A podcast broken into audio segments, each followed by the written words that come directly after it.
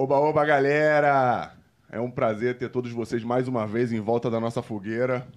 E não posso deixar de pedir a vocês que se inscrevam no canal, cliquem no sininho para ativar as notificações, deixe seu like, que é importante pra caramba. Calma aí, fala, fala baixo, eu não quero acordar o Anselmo. Já tiramos a almofadinha dele, que da outra vez ele quase dormiu. Já foi, a Mayara não estava aqui, a gente fez bagunça. Tiramos a almofadinha dele. E é um prazer, um prazer imenso ter todos vocês aqui, fazendo essa fogueira cada vez mais inflamada.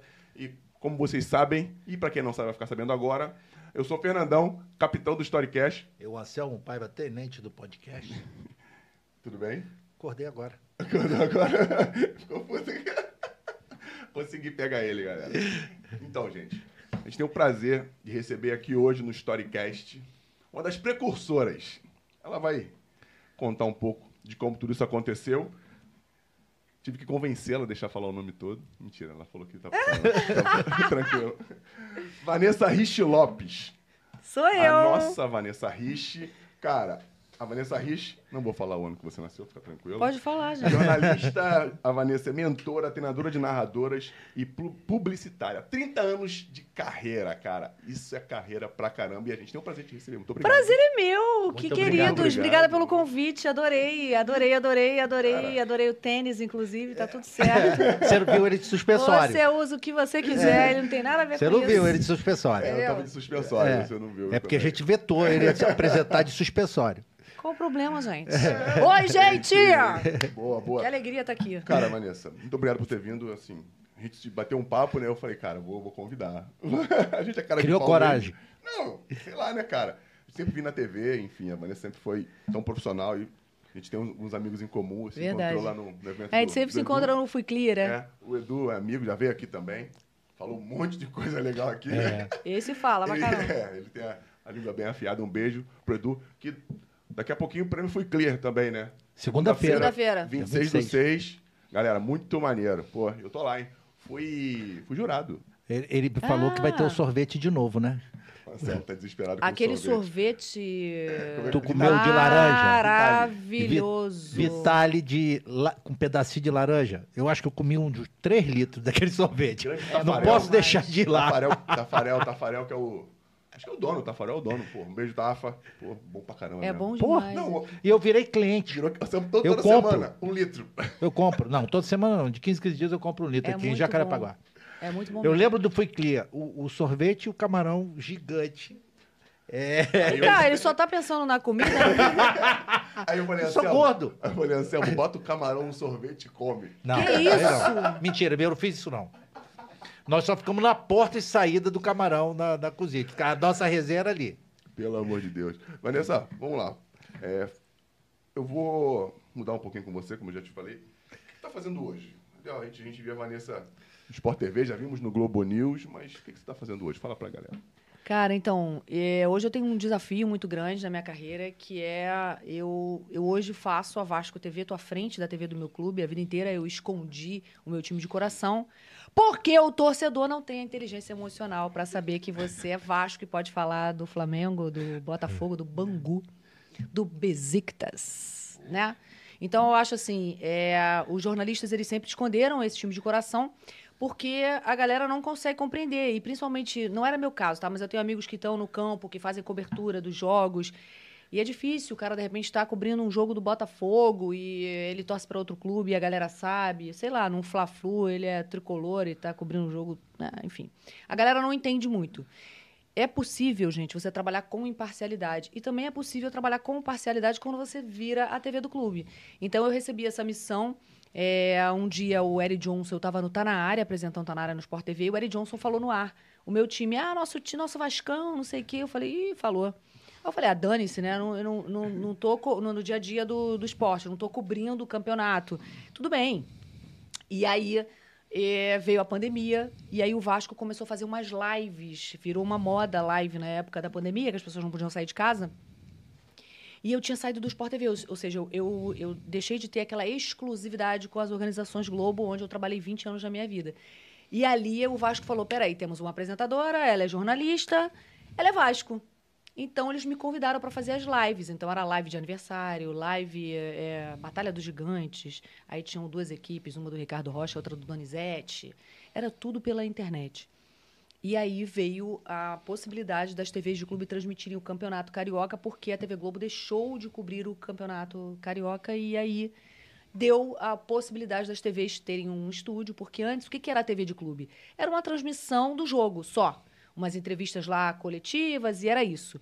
Então, as TVs começaram a construir os seus estúdios e o Vasco construiu um negócio muito legal que fica um espaço, que é o Vasco TV, que fica entre um vestiário e outro. Ou seja, o jogador é obrigado a passar na porta. Então eu consigo receber jogadores e o treinador minutos antes deles entrarem em campo. O sonho de qualquer jornalista a gente tem na Vasco TV. E a gente mostra esse bastidor. E só quando eu comecei a viajar, Fernando, pelo Brasil, é que eu entendi que você tem gente que torce para o time e que nunca veio ao estádio. Pessoas que têm 30, 40, 50 anos e que nunca vieram a São Januário. Que coisa louca, né? Como é que uhum. o cara cultua aquele amor pelo clube sem frequentar? Acho muito doido. É muito distante. É, é muito distante. Sabe? Qual dos ídolos também que o Vasco teve durante o. Não estou discutindo a história, estou dizendo hum. que é uhum. muito difícil você perpetuar isso numa criança que cresceu sem ir ao estádio. Sem conhecer, sem a, conhecer. a instituição. Só, é... só um nome, só uma bandeira, um, e aí eu acho que o, as, as rádios, na época, fizeram esse papel de propagar é, é, é, clubes cariocas no restante do Brasil e por isso você tem torcidas. O Vasco é um dos cinco clubes que tem torcida no Brasil inteiro e por isso interessa tanto ao pay-per-view. É, Para a gente foi muito legal. O primeiro ano na Vasco TV é um ano que a gente teve muitas assinaturas do Paper Vasco. Então, um dinheiro novo que passou a entrar no clube, que o clube não tinha que é você poder comercializar a TV do clube.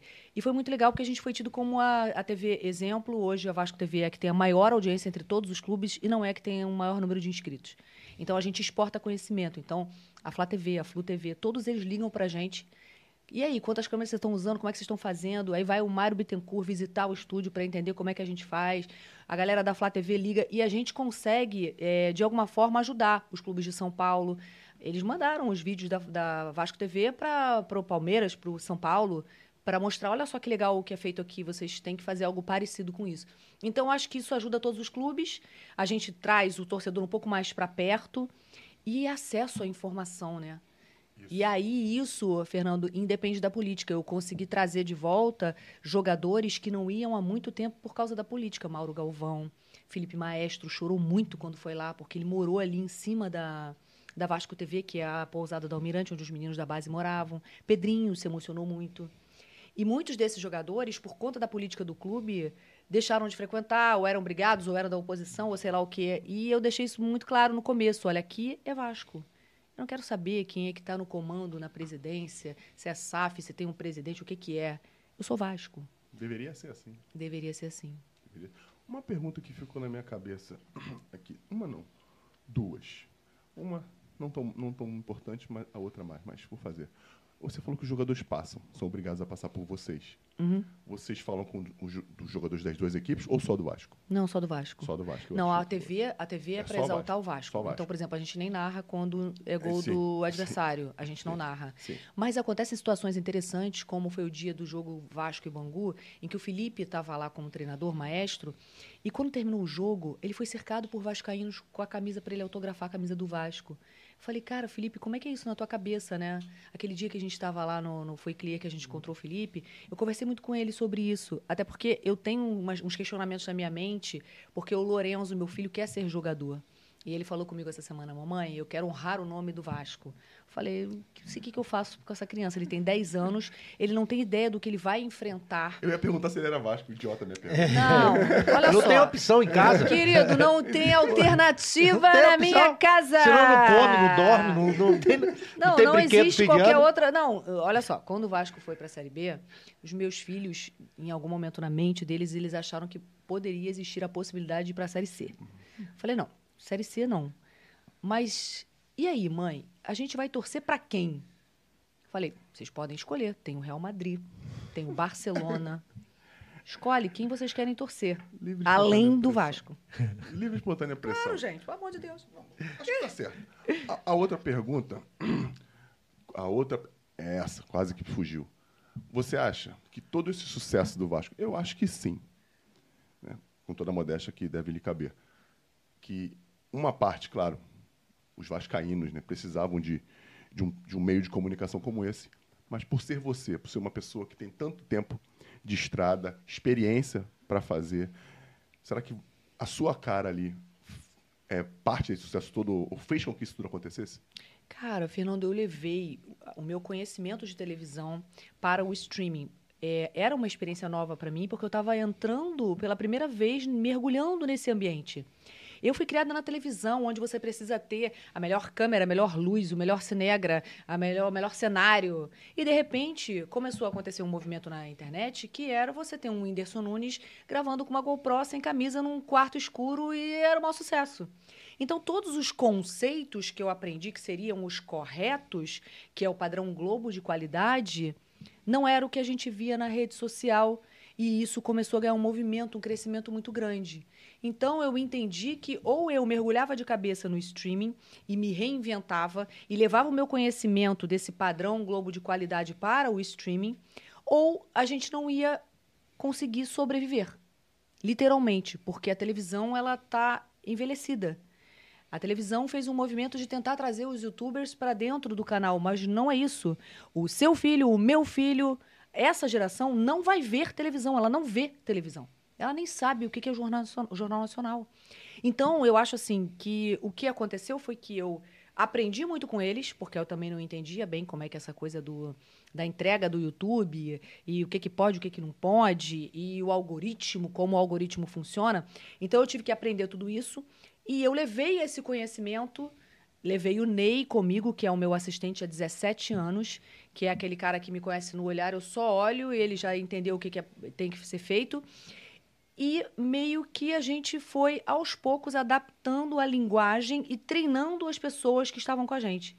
Foi um processo em que todos aprenderam juntos. Eu aprendi com, a, com essa nova geração, que tem essa essa leitura diferente, uma maneira diferente de fazer, e fui me desconstruindo. Então, eu, que fazia, ok, mesmo no Sport TV, era descontraído, era engraçado, mas jamais eu cairia no chão e, e, e ia rir, ia sambar, ia...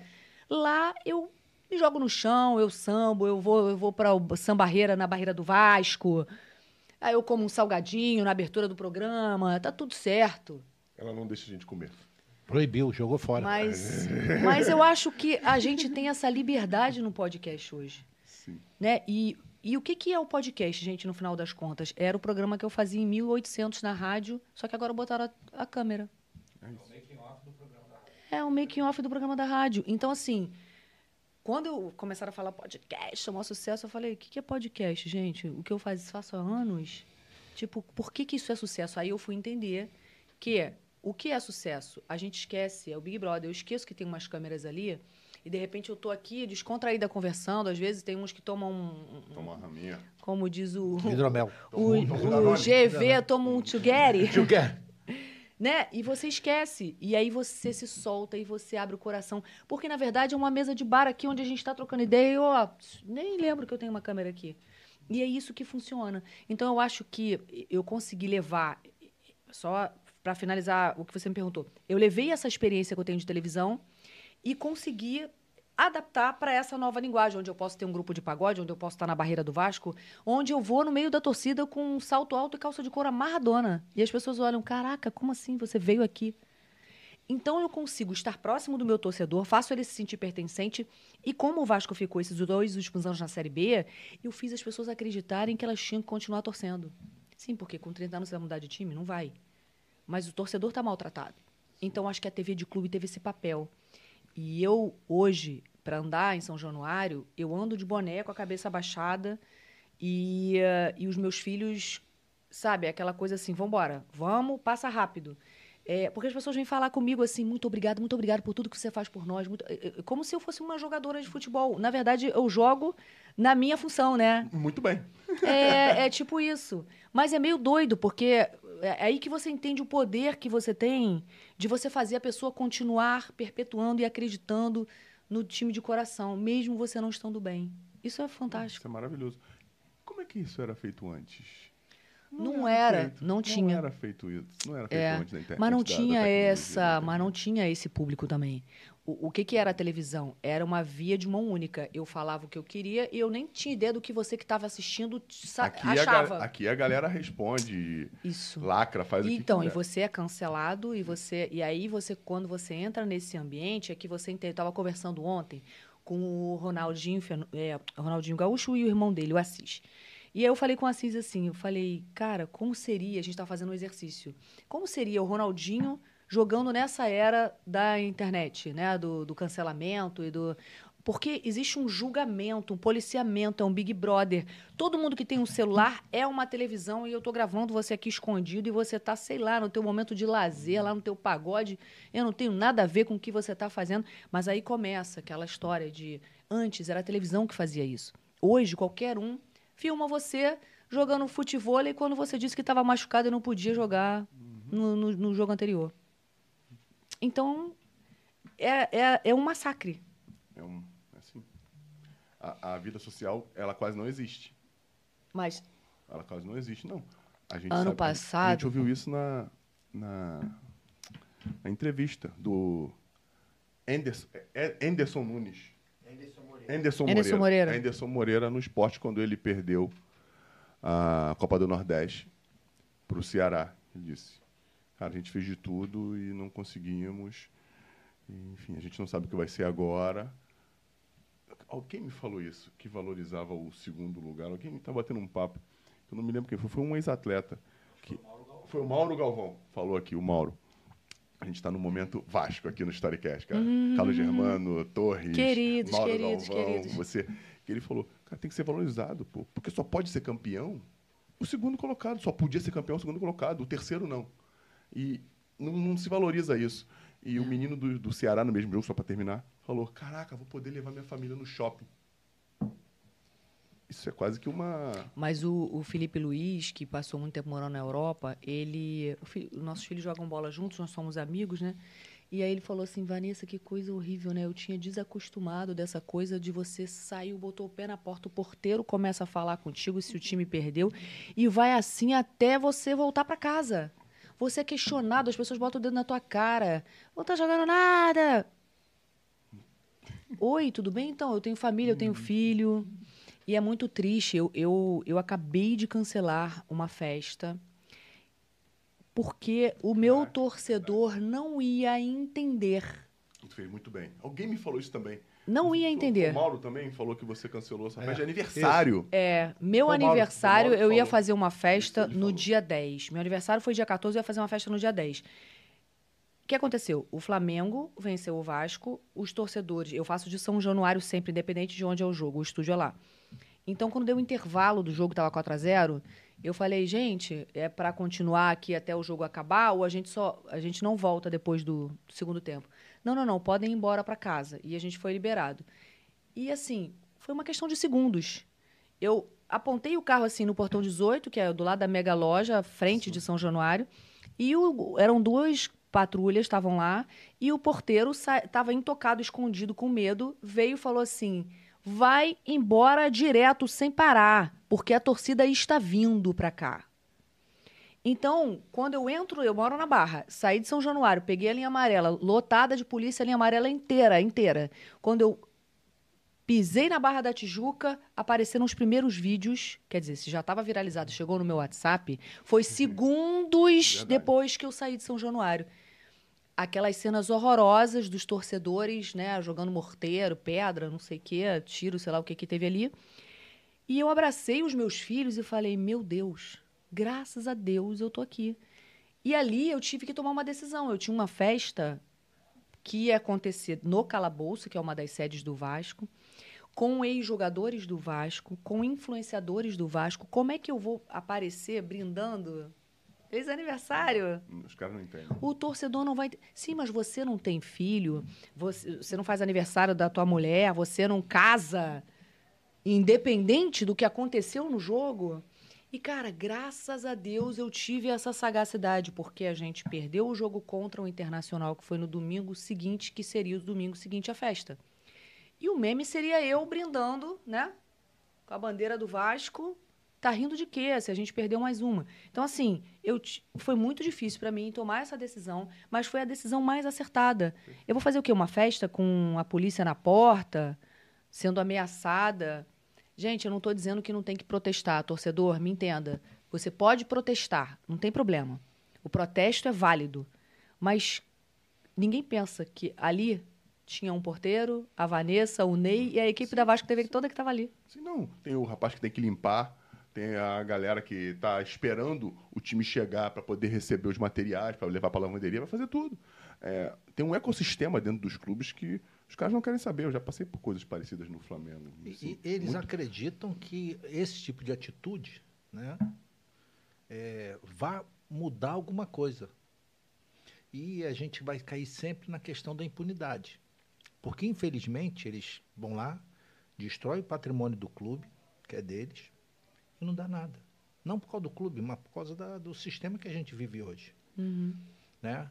E é triste, porque eles acham, eu, eu- acredito que eles acreditam que a atitude deles vai fazer com que o- a administração do clube tome alguma providência diferente. É, já- Isso acho- já é antigo. Eu acho que já passou do tempo. Já é Já, antigo. já tá já tá prescrevendo já É. esse tipo de coisa porque a gente está tão evoluído em tanta coisa. Não, e agora com as SAFs, a torcida vai ter que mudar. É uma questão cultural. Eu, torcedor, estou habituado a ir lá protestar, pichar o muro, brigar na rua, sei lá o quê, e aí o técnico cai. Só que não. Agora é SAF. Quanto custa o salário do treinador? Quanto é a multa? Quanto vai ser para eu contratar um outro cara? Agora eu sou empresa. É isso. E o torcedor vai ter que entender isso. É uma questão cultural. A gente se habitua a viver dessa forma. Que é o certo, né? Administrar de uma maneira profissional o clube. Tem que ser um negócio. Pois é, mas aí acontece isso, né? Que não- então, ou você vai mudar os contratos dos treinadores, eu vou te pagar um salário por dois anos, mas preciso que você me traga resultados, Fernando. Senão você não vai continuar no comando do clube. Perfeito. Você faz a sua parte, eu faço a minha. Mas é uma competição. A gente não, não, não vai ter certeza, ninguém tem certeza de- do resultado. Ainda mais nesse processo. Eu já falei, eu falei algumas vezes, pô, todo mundo sabe do, do carinho que eu tenho pelo Vasco, pô, da gratidão que eu tenho pelo clube. Eu fiquei três anos lá. Que o processo do Vasco é de reconstrução. Total reconstrução. O que o rapaz falou quando, quando comprou o Vasco, que ia igualar o rival em termos de dinheiro, que não ia perder nisso. Ele se equivocou, porque o outro está fazendo isso há sete anos, há oito anos, é, se reconstruindo. Se você voltar na história do Flamengo, o que o Bandeira de Melo fez para pagar as contas, o Isso. Flamengo não ganhava nada naquele É período até isso. chegar o Jorge Jesus. É isso. Foram vários, vários anos ali de que o torcedor teve que De- esperar. que de 12 a de, Teve que de- esperar. de 11 ou de 12 até 19. Ganhou uma Copa do Brasil nesse inteirinho aí. Eu tava falando com o João Guilherme, você mereceu, João, narrar aquela Libertadores pro Flamengo de forma tão emocionante. O torcedor tava contigo ali, imbuído daquele espírito. Mas olha o que o Flamengo passou para chegar até ali. Não é, verdade? Isso, é isso, porque a gente só tende a ver o resultado final. Esquece do processo. E o Vasco está se reconstruindo. Como se- o Botafogo se começou esse processo seis meses antes, oito meses antes. e tá Então, se mas eu olho reconstruindo. pro Botafogo e penso no Vasco. Olha só o que vai acontecer comigo no futuro. Eu tenho que ter paciência. Não é assim, tô rica, olha, agora eu vou ganhar tudo, que beleza. Maravilhoso. Não, não vai. E a gente percebe também uma coisa diferente no, modelo que, que as- os dois times estão levando, o Botafogo e o Vasco. O Botafogo é, optou por um modelo de, de reconstrução mais sólido. Isso é uma opinião minha, tá, galera? Sólido, eu digo de atletas. Atletas mais Você experientes. acha que o elenco do Vasco não é um bom elenco? Acho bom. Eu só, eu só Você jovem. tá me dando a mesma resposta do Pedrinho, do Felipe Maestro. Que bom, os caras são fera. é porque é, uma- é um, é, um, é um modelo de, de, de reconstrução diferente. O Botafogo optou por caras mais experientes, caras com bagagem, caras que, que têm esse, esse poder para aguentar o tranco, porque foi difícil o Botafogo. O Botafogo não ganhava de ninguém em casa ano passado. Era competitivo fora, mas em casa sentia. O Vasco, por coincidência, está passando pelo mesmo problema. Só que o time do Vasco é muito jovem hoje tem ótimos jogadores. Ótimos jogadores. Estão metendo o pau no Pedro Raul. O Pedro Raul tem que ter oportunidades, não oportunidade. Oportunidades por jogo para definir. Porque muita gente fala que ah, é só empurrar a bola para dentro. Não, é Não, não. é tipo robô, né? Tem que ser 100% a vida toda. É isso. E é o que eu tô te falando. Precisa de oportunidades dentro do jogo, dentro do, do modelo, para poder. E o Vasco tem dificuldades. É um time jovem, as contratações foram diferentes do Botafogo, e você tem que, e você tem que ter paciência. O time não tem dinheiro. O rapaz não falou que o time tem dinheiro pra caramba. A janela tá vindo. E, Faça- é, faça eles vão jus. fazer contratações nessa janela É e isso. o torcedor. Não sei É se isso isso. vai acalmar os ânimos. É isso. Mas dá uma resposta, dá uma resposta positiva, porque tem que ser feito. E é isso mesmo. O próprio Botafogo, estamos falando do Botafogo aqui, que é um time que eu gosto, tem um botafoguense aqui ilustre e até um pouco desequilibrado. Não, não no termo agressivo, mas de esperanças. O que, que você falou? O Botafogo vai ser o quê? Campeão brasileiro com 8 pontos de vantagem. Não duvidem. É, não, não duvido não. O Botafogo não classificou no Campeonato Carioca. Ele falou que o Botafogo era o melhor time do Brasil. Melhor meio campo. Melhor, tinha o melhor meio campo do Brasil. Bom, eu acredito no cara. E é, e é líder do campeonato. Enfim. Botafogo tá tirando onda. E eu tem que ter paciência. Você falou, se você foi foda. Não. Reclama, xinga, vai para São Januário, reclama, briga, xinga os caras. É válido. Não pode quebrar o estádio, não pode quebrar o patrimônio, que é do torcedor. E é isso que você estava falando da- do exemplo que você deu do jogador, pô, agora eu vou poder ir no, no- no, é, no shopping. Gente, todos os jogadores têm família, é tudo tão triste. Às vezes a gente sai de uma derrota no estádio, é um silêncio, é uma tristeza profunda, e você escuta aquelas bombas, e você, olha, sai de perto do muro porque estão jogando pedra, estão jogando bomba, aí jogam pedra no carro dos jogadores, aí você sai de São Januário, abaixa o vidro para a pessoa ver que você não é jogador. Tá, e o jogador vai tomar pedrada. Então, assim, é, o que a pedrada, o que pichar o muro, o que a bomba vai resolver. Afasta os jogadores do clube. Ele não te aproxima do clube, da instituição. O torcedor, ele é o maior patrimônio do clube. O amor que você sente pelo Vasco é o maior patrimônio que o Vasco tem. Isso, sei lá, 20 milhões unidos nesse mesmo, nessa, mesma, nessa mesma direção.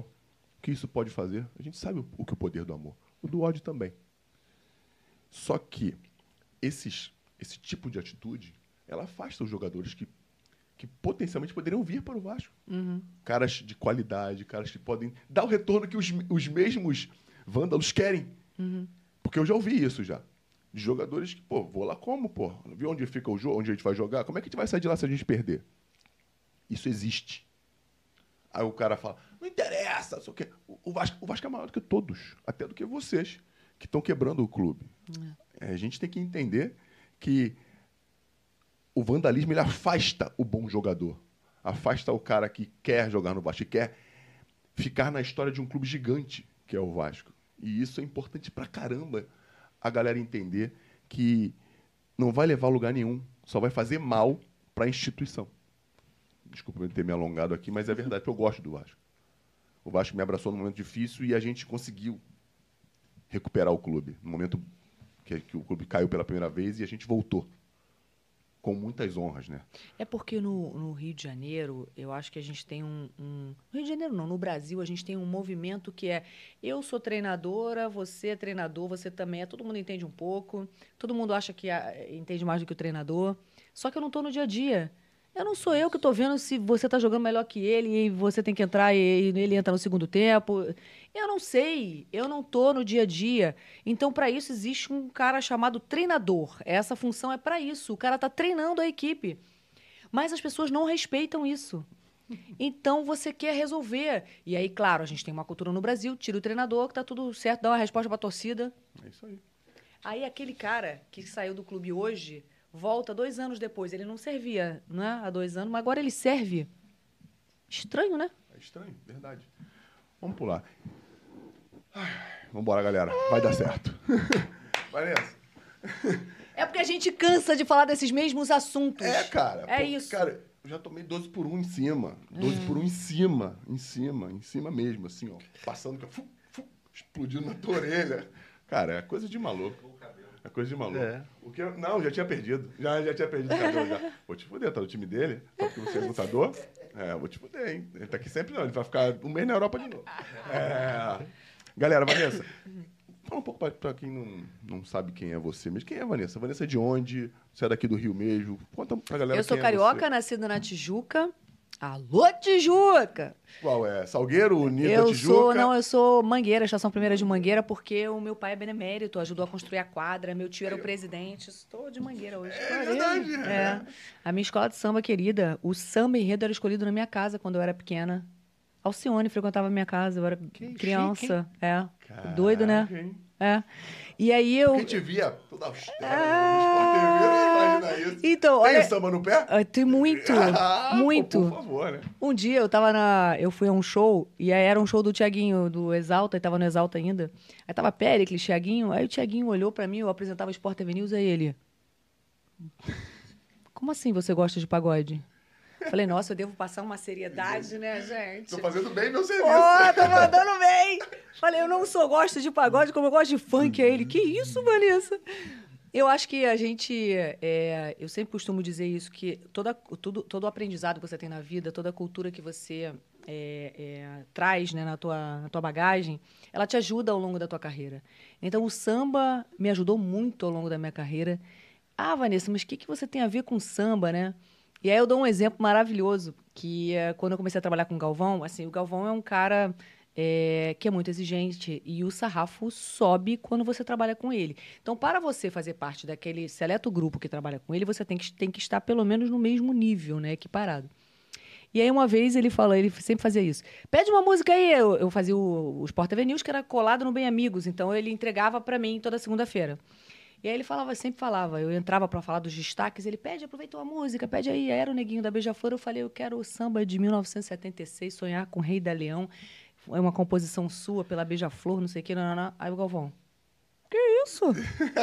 Ou seja, a minha cultura ali, né, que eu aprendi com meu pai, que meu pai sentava a gente na sala com o CD, da, não era CD, né, era disco na época da escola de samba, e ensinava os samba enredos pra gente. Isso me ajudou ali naquele momento do Bem Amigos, olha, muito tempo depois. Então eu fui criada por um pai comerciante, uma mãe que é doutora em língua portuguesa, ela é que premia os, os livros é, infanto-juvenis, né, o Prêmio Jabuti. Então, são duas personalidades que, que habitam em mim. Eu sou essa pessoa é, que Fernando conhece, que gosta do pagode, gosta do samba, não sei o quê. Mas também sou aquela pessoa que vai ao Copacabana Palace, que nem eu fui agora essa semana apresentar o evento do Ronaldinho, classuda e tal. Sou Globo News, eu sou tudo isso misturado no mesmo ambiente. Sou mãe do Luke do Lorenzo, então, foi o grande sonho da minha vida que eu realizei, né? Ser mãe de gêmeos. Engravidei naturalmente de dois meninos.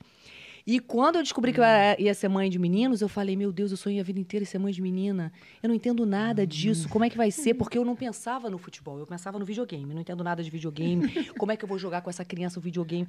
E aí eu falei, peraí, gente, eu sou amiga do Cristiano Ronaldo, do Neymar. Como assim? Meu filho vai me amar.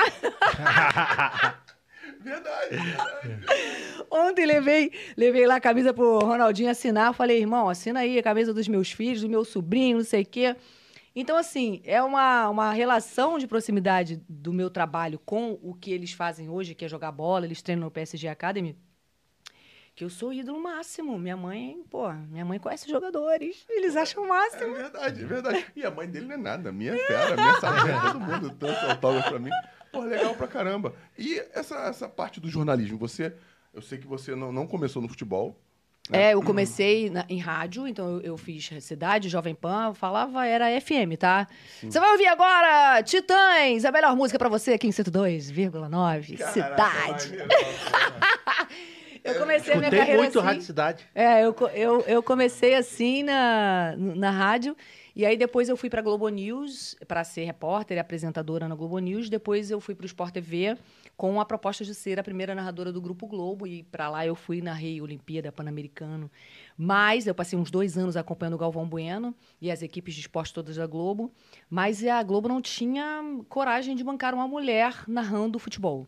Então eu comecei narrando todos os esportes olímpicos. Narrei todos os esportes olímpicos. Eu narrei o PAN de 2007, Olimpíada de 2008, narrei Carnaval no, no, no Viva.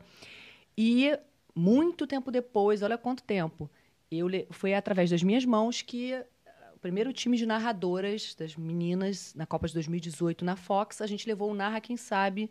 E hoje essas meninas estão na Globo, na Band, no SBT, nas TVs, né? Foram duas edições do Narra Quem Sabe, todas elas estão trabalhando. Para mim é uma honra, é. Para mim é uma honra porque é, essas meninas elas não tinham espaço, porque Primeira, primeira leva foram 300 inscrições, segunda 350 inscrições. O que, que essas mulheres estavam fazendo? Aonde elas estavam? Elas queriam só uma oportunidade.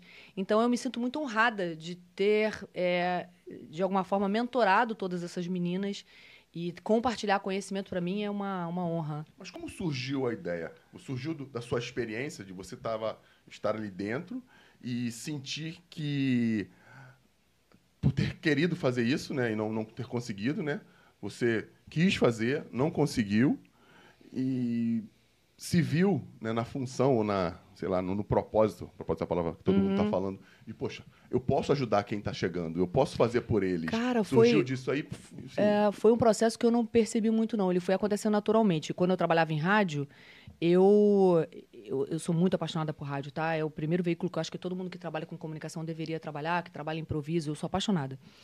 Na época da rádio, eu já abri uma escolinha, eu tinha 20 e poucos anos, eu abri uma escolinha de rádio e treinava os locutores. Para ser locutor de FM, tá? Para isso. E eh, depois, quando eu entrei na, na- no Sport TV, eu olhava os. Como eu tive a base do rádio muito forte, eu fiquei sete anos trabalhando em rádio. Quando eu entrei na televisão, eu só troquei a linguagem. Eu saí do Jovem Pan, melhor rádio do Brasil, não sei o quê, pro ministro da Justiça, disse hoje pela manhã. Eu só fiz uma migração da linguagem. Caraca, muito maneiro. Eu fiz uma migração. A narrativa faz total diferença. Olha como você Total diferença. E aí, o que, que eu fiz? É, Eu, eu comecei a ver que eu não aguentava ver aquele menino que estava começando a carreira entrar para gravar um off. Off é o texto que a gente grava. E ele gravar 30 versões do off e todas ficarem horrorosas. Falei, tudo bem, então, posso fazer com você? Aqui você vai subir o tom, aqui você vai acelerar, aqui você bota mais para baixo, aqui você vai sorrir, aqui você vai não sei o quê, aqui estica um pouco mais essa palavra. E eu comecei a ver que eu comecei a ensinar. E aí o Sport TV criou um projeto chamado Passaporte Sport TV, que ele pegava garotos recém-formados que iam morar fora do país. Acontece que esses meninos saíam daqui e não eram treinados. Aí eu falei, oi, tudo bem? Posso treinar? Me ofereci para o RH para treinar. Eu ensinava o básico, desde o que era delay, que você tá no Japão e tem um delay de seis segundos da minha voz. É, e agora ao vivo do Japão, fala aí, Fernando. Você vai levar seis segundos no Japão para me responder, então quando eu falar, vamos agora, alguém te dá o vai e você já começa a falar para os seis segundos chegarem a tempo. Caraca, pra ficar coordenado. É, e aí, quando eu saio da TV Globo, eu fui conversar com a Edu Zebini na Fox. Eu falei, cara, eu preciso conhecer esse cara. Esse cara, porra, con- conseguiu a Libertadores com exclusividade. Pô, esse cara é muito fera, eu tenho que conhecer ele. E aí, tomando um café com ele, ele falou assim, cara, eu tenho um projeto que tá aqui na gaveta. Você quer bancar esse projeto? Que era o Narra Quem Sabe. Por que estava na gaveta? Porque tinha um patrocínio de um absorvente que jamais estaria num canal de esportes. Era um produto feminino mas que tinha dado uma M danada porque eles contrataram uma produtora. A produtora estava habituada a fazer comerciais e comercial precisa de um elenco. O que, que, que, que eles pedem? Foto de corpo inteiro e de rosto. E aí a estagiária dessa produtora colocou assim: Fox faz um processo seletivo para escolher narradoras, mande uma foto de corpo inteiro. Nossa. E aí eu chego- Mas, é, porra, Arrebentou. chutou o pau da Arrebentou. barraca. Aí eu chego na Fox e ele falou assim: olha, tá nessa situação, você quer matar no peito isso aí? Eu falei, deixa comigo. E aí, primeiro, entrevista pro UOL, UOL, mas esse negócio aí de tem que ser bonita, gostosa, não sei o quê, porque a internet tava batendo, né? Ah, então quer dizer então que o Galvão é bonito, João Guilherme é bonito, não sei o quê, tem que ser gostosa. Eu falei, não, não, eu quero só cinco minutos da, do áudio, eu não quero nem saber quem é. E eu pedi só cinco minutos. A, a pro- o teste do, da seletiva eram cinco minutos de um áudio de uma narração. E eu escutei 300 áudios para selecionar seis meninas. Caraca. Três delas hoje estão na TV Globo. Pode falar o nome? Sim, a Renata Silveira, a Natália Lara e, e a Isabelle Moraes. São as três narradoras, as três mulheres que narram para Globo. Parabéns. Parabéns pra você e pra elas. E as outras três estão trabalhando também. Então, assim, é, foi um, um processo que eu acho que a gente precisava viver. As televisões se viram obrigadas, porque ah, acho que o esporte interativo fez também um processo seletivo assim. E aí a Globo falou: opa. Tem que ter uma menina para ser comentarista. Aí botou a Ana Thaís Matos. Eu já fazia com a Ana Thaís, com a Fernanda Gentil, com a Camila Carelli, a gente fazia já o Convocadas, que era um programa no rádio que a gente falava, dava a nossa opinião sobre o futebol.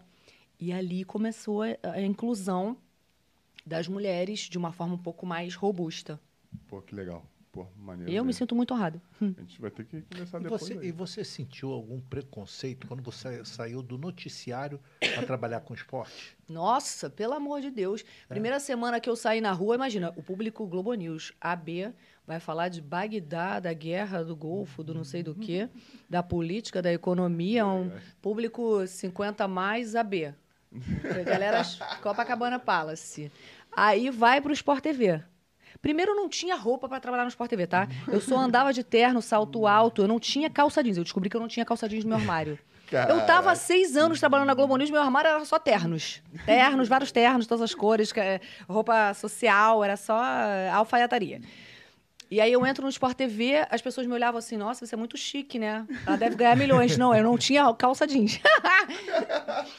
aí eu falei, meu Deus, eu tenho que mudar meu armário. Aí quando eu vou pro, pro Sport TV, primeira vez que eu saio na rua com a minha mãe, que eu não sei o que lá, porque você falou mal do meu time. A minha mãe, o que, que é isso? Um assalto? Eu falei, não, mãe, é um torcedor revoltado. Bem-vindo ao futebol brasileiro, mamãe. Caraca, minha mãe horrorizada, o que, que é isso, minha filha? Falei, mãe, então, esse é o meu novo público. Daqui para frente é isso aí que a gente vai enfrentar. Mas não é muito louco isso? É muito louco. Eu acho que o futebol, ele une as pessoas. E ainda é um ambiente muito masculino. Eu, eu recebo umas mensagens assim, ai, meu marido te adora, eu nem tenho ciúme de você. Eu recebo umas mensagens assim. tipo assim, pô, tu é fera, nem, nem isso eu tenho, É, né? É, eu recebo umas Caralho. mensagens das mulheres assim. Ou então acontecem umas coisas constrangedoras. O cara cutuca e fala assim: a Vanessa, a Vanessa, a mulher, cara, quem é essa pessoa? Não faço ideia de quem seja. Tipo, hã? E eu acho maravilhoso, porque, assim, mal ou bem, a gente está mostrando um pouco do nosso trabalho, do nosso conteúdo, nesse ambiente que ainda é muito machista. O futebol ainda tem muito a, a- a- permitir, né? muito espaço a ser aberto para as mulheres. Hoje nós temos árbitras, comentaristas, narradoras, repórteres, mas ainda.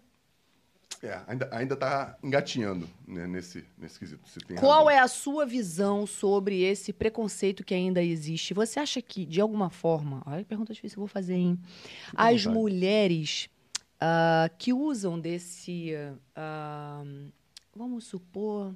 Charme. Hum, não. É, desse, dessa posição de ser mulher numa sociedade machista, você acha que de alguma forma elas tiram proveito disso? Ah, e aí isso acaba atrapalhando quem está tentando fazer, as mulheres que tentam fazer um trabalho sério. É isso. Concordo. Qualquer forma de deturpar uma ação, seja você do sexo que for, da opção sexual que for, usar de, de, de meios físicos para obter aquilo, quando Uhum. não, não é o ideal, eu acho que está errado. Independentemente de ser, seja, seja homem, seja mulher, seja qualquer, qualquer tipo de, de opção sexual. E você fazendo isso e a coisa acontecer é, favorável a- ao que você quer, isso tira a credibilidade Total. Do seu trabalho, de todos os. Só que a pessoa que está fazendo, eu acho que não percebe isso. Como diz o Rica Perrone, vocês têm aquele grupinho de WhatsApp. Alguém conhece a Vanessa aí? Alguém já pegou? É assim? É Eu não tenho esse assim. não, mas a galera faz. Mas tem isso. Sim, sim. E aí, qual a credibilidade que tem? Não, Vai nenhuma. pro espaço. Quantas amigas minhas. Nenhuma, Gente, olha nenhuma. só. Eu acho que é, eu vivo num ambiente muito machista e é, pra, eu, assim, na minha maneira, na maneira que eu fui educada, na minha maneira de ver a vida, eu acho extremamente é, desagradável e eu, me, eu tenho vergonha quando eu vejo aquelas meninas de shortinho esperando os jogadores saírem, é, aquela coisa desesperadora de algumas até jornalistas, colegas minhas de trabalho, que querem a qualquer custo conseguir uma informação e elas saem com o jogador. Respeito, galera, mas não concordo. Eu acho que são essas mulheres que não colaboram nesse processo que a gente vive do machismo. Elas só corroboram com para que o machismo continue. Dentro do, do âmbito profissional, concordo totalmente contigo. Não quer dizer que não possa acontecer fora.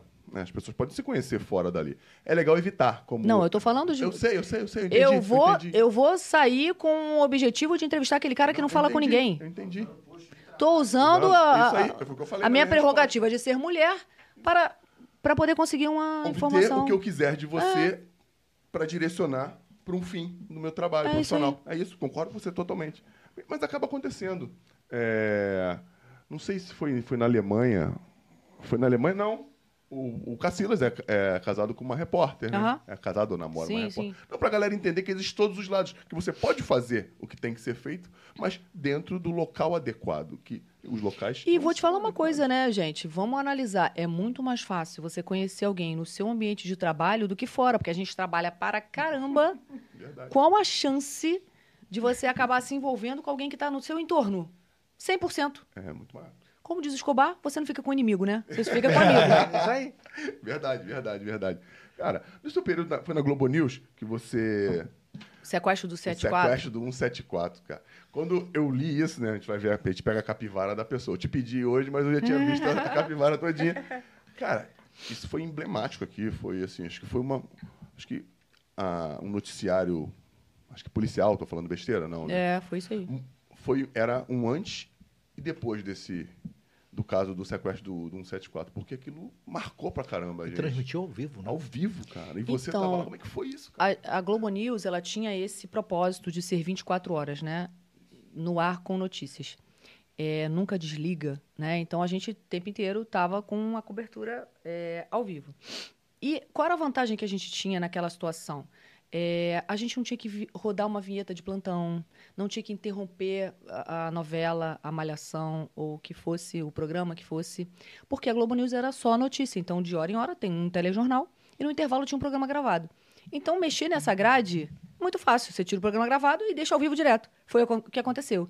Nesse dia, eu fiz três horas e meia de cobertura ao vivo sozinha. Eu falava sozinha.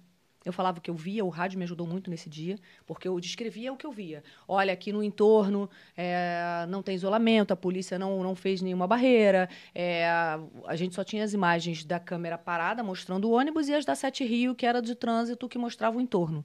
Pra galera entender. Só, tipo, galera, o sequestro foi o quê? Um ônibus foi sequestrado por um cidadão que ficou parado em São Conrado, que é aqui um bairro. Não, não, Jardim Botânico. Jardim Jardim Botânico. Botânico. Jardim Botânico. Jardim Botânico. Perdão, falei besteira. Um Jardim Botânico, que é um bairro classe média alta aqui do, É, do Rio de que Janeiro. é na esquina da TV Globo. Na es- é, é verdade. E ele ficou parado horas. Quantas horas ficou parado? Você falou três horas e meia. Três ficou ali. horas e meia, foram umas quatro horas. Parado com, com um sequestrador dentro. E a Vanessa. Isso foi que ano? Foi em 2000. 2000. Foi em Quem era a 2000. governadora da época? O governador era o garotinho. Fa- E a- Hoje, dia 12. Foi no dia, foi no dia, foi no É, dia dos namorados. Isso, isso aí. É, 23 anos. Acabou de completar. Meu Deus, já tem tudo isso. Isso aí. Eu já, eu já jogava já. cara. Caraca. Caraca. Então. E a Vanessa estava lá. Por favor, só pra galera entender. Porque pô, todo mundo não vai É, saber que é eu, eu tava saindo da Globo News para fazer uma matéria no Rio Centro, é, que fica bem distante, né, na zona oeste do Rio de Janeiro, uma matéria sobre moda. E aí falaram para mim, passa lá rapidinho, faz um flash. O que, que é um flash? Um minuto e meio, estamos aqui, tem um assalto. A gente achou que era um assalto, né? Na verdade, virou um sequestro de três horas e meia, que eu usei todo o meu conhecimento de rádio, de descrever o que eu via. É, a gente tinha uma câmera que fazia o Globo Cidade, que por acaso estava lá. Eles colocaram essa câmera parada, filmando o ônibus. Câmeras da Sete Rio mostravam o entorno e era isso. E não tinha alguém para eu perguntar, para eu entrevistar, para eu apurar. Não, eu falava o que eu via. Como é que eu vou entrevistar o bandido? Quantos, quantos reféns tem aí? A polícia. Eu narrei três horas e meia o sequestro falando o que eu via. E o garotinho era o governador na época. Então, o garotinho, é, para evitar o risco de ter uma cabeça literalmente explodida ao vivo, ele proibiu que os policiais de elite que estavam no, no parque, laje, ali do outro lado da rua, que eles atirassem, porque muitas vezes ele mandava todo mundo abaixar e o Sandro do Nascimento, o bandido, ficava livre ali, né? No campo de visão daria para um atirador de elite matar ele. Só que seria, na transmissão da TV Globo, do- da Globo News, ia ser uma transmissão de uma cabeça voando. E aí entrou uma discussão dentro da empresa que era, era o Evandro de Andrade e o Schroeder. O que fazemos? Deixamos no ar? Foi a primeira vez que a, a televisão se deparou com essa situação. E aí eles falaram, cara, eu lembro que o Arthur Chechel escreveu uma crônica no Globo falando sobre essa cobertura, e ele fala, "Não, era na esquina da nossa casa, não dá pra pegar o controle remoto, desliga aí, depois a gente vê isso aí. Não, tá acontecendo, é ao vivo. Então eles fizeram a opção de manter, eh, e o governador teve a sapiência de não deixar ninguém atirar, porque ia ser uma situação que a gente ia estar transmitindo, então poderia acontecer qualquer coisa. É, mas ao mesmo tempo também não tinha isolamento, muitos erros aconteceram ali. Não tinha isolamento, então todo mundo ia chegando, Entendeu? E aí, tá fazendo o quê? Tô aqui de bobeira vendo aqui o sequestro. Foi isso. sabe? Era uma Não- não tinha galera. isolamento Não policial. tinha nada. Tinha nada. Mano. E eu sou destemida, tá? Eu sou uma pessoa que medo não existe no meu vocabulário. Então eu fui me aproximando do ônibus. Tipo assim, vou ali dar uma entrevistada ali no bandido. Foi meio isso. Fui me aproximando, me aproximando e ele, pum, atirou na minha direção. Aí eu me escondi atrás de uma árvore. Quando eu me escondo atrás da árvore, eu saio de perto do meu Cinegra, que na época aquele celular tijolão do sertanejo, gente. Era o celular tijolão. E ele ficou com as baterias do meu celular, então a bateria acabou. E eu, cobertura ao vivo, olhei pra trás aquela multidão, os curiosos, galera, alguém um celular, por favor, me emprestar? E me emprestaram um celular e eu fiz 70 minutos a cobrar no celular dessa pessoa que, pô, não sei, comprou no dia anterior, carregou e levou pra mim ali. Se tu tá aí, ó, dá um grito aí. É mesmo, né? Só eu que queria que provar. eu que- queria, que é, eu que queria falar saber a quem roupa- é. A roupa que a Vanessa tava no dia. Caraca, eu queria saber Caraca. quem era essa pessoa, cara. É, não, no, é, você entrar lá, você Tem, acha. você tem, tem, tem foto, é. Mas, assim, eu, eu fiquei pensando, meu Deus, cara, que situação é essa? E na hora, você fica tão concentrado, né, que eu, eu tenho que fazer a melhor cobertura possível, que eu não pensava em nada. Eu não pensava. é, eu, só eu só pensei assim: cadê meu pai e minha mãe? Estão trabalhando, meus irmãos? Ah, ninguém nem vai saber que eu tô aqui nessa, nesse perrengue. Só que, cara, parou o mundo, né? As ima- imagens foram vendidas para CNN na época internacional. Não tinha CNN aqui no Brasil. E eh, cheguei lá, o Bonner estava me esperando, Fátima, Jornal Nacional. Enfim, eu passei a existir dentro da minha empresa a, a partir daquela cobertura. Ó, tem uma garota ali. Eu tinha um ano de formada. Vanessa Rich, jornalista. Um ano de formada. É. Caraca. Que evento de moda maneiro que tu foi. Não, pô, que desvio fera. Sabe, tu lembra quem É. foi que pediu pra você pegar esse desvio? um Então, flash? a, minha chefe na época, acho que era Denise, ela falou: ó, é rapidinho, vai lá e, e você vai só fazer um flash, um registro. E ah, eu acho que quando você tá focado, eu acho que deve ser o mesmo raciocínio de um jogo. Ah, às vezes eu fico pensando nisso. Um cara que entra para jogar uma Champions, uma Copa do Mundo, uma final de campeonato pelo seu clube, ele tem que estar muito inteiro ali. Ele não pode pensar, porra, o mundo inteiro tá me vendo, eu tô aqui na Copa do Mundo. Pô, o cara lá na Turquia, em Portugal, na China, tá me vendo. Não. Você tem que fazer, eu sou o Fernando, hoje eu tô nessa função, eu preciso ajudar a minha equipe. Foi assim que eu pensei. Eu sou a Vanessa e eu vou fazer o melhor aqui. E eu me concentrei tanto, tanto, que quando eu saio de lá e chego na redação, as pessoas falaram assim: pode pedir o que você quiser, cara, você agora, porra, vai ter aumento de salário, nananã. E eu fui fazer Faustão, fui fazer Fantástico, fui fazer tudo. E eu lembro que as pessoas falavam assim: e agora? O que que mudou na sua vida? Gente, não mudou nada. Então, inclusive, eu queria saber onde eu errei. A minha chefe, que errou o quê? Que tá louca? E como eu faço aniversário na sequência, foi no dia 12, eu faço aniversário dia 14, ainda fizeram uma festa surpresa. Sabe quando você fica meio tonta assim? Tipo, o que, que é isso? Eu passei uma semana sem dormir, ouvindo a voz do bandido, repetindo as coisas que ele Você falava. conseguia ouvir nitidamente? Eu ele ouvia, dizia? ele falava, seu delegado, já matei uma, vou matar outra. É, eu quero uma arma, eu quero não sei o quê, senão vou matar todo mundo. Ele combinava com as meninas e mandava baixar e, e atirava no chão. É que a a gente não entende de arma, mas os policiais falavam, acho que ele estava com o 38. Se o 38 tivesse entrado no corpo da menina, ele teria explodido, a bala teria explodido no corpo, alguma coisa assim. Não teria vazado o chão do ônibus. Então eles perceberam ali que não, tinham, não tinha matado a menina, não tinha atirado na menina. São coisas ali que você só vai entender depois, né, que passa. E hoje, quando eu olho para trás, eu falo, cara, como o rádio me ajudou nessa cobertura. E eu, você vê, eu assim, eu gosto da confusão. A minha chefe, na época, falava: bota a Vanessa que ela gosta. Invasão do sem terra, não sei aonde, briga, tiroteio, não sei o que. É comigo mesmo. Eu gosto, gente. Eu não gosto de negócio de escritório. Ali foi a, a, a mudança, então, da, da, da tua carreira ali.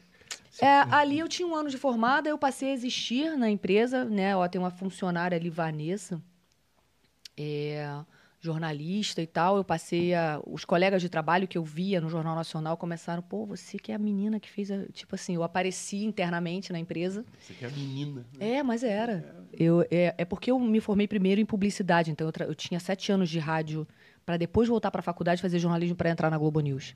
Então eu já tinha uma carreira no rádio. E eh, mas eu era recém-chegada, eu, eu entrei na Globo em 99. Em 2000 foi esse, tinha um ano que eu estava na Globo, exatamente um ano. Eu entrei em, eh, eh, em julho na Globo de 99, era 2000, era um ano.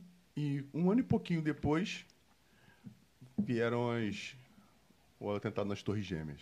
Onde é que você tá? É, foi difícil. A, a Globo News, ela tem essa característica, né? Ela coloca tudo ao vivo. Eu estava na redação é, nesse dia e a gente, te- a gente tinha 100% de certeza que era o replay do, do avião Batendo. batendo na torre. Segunda.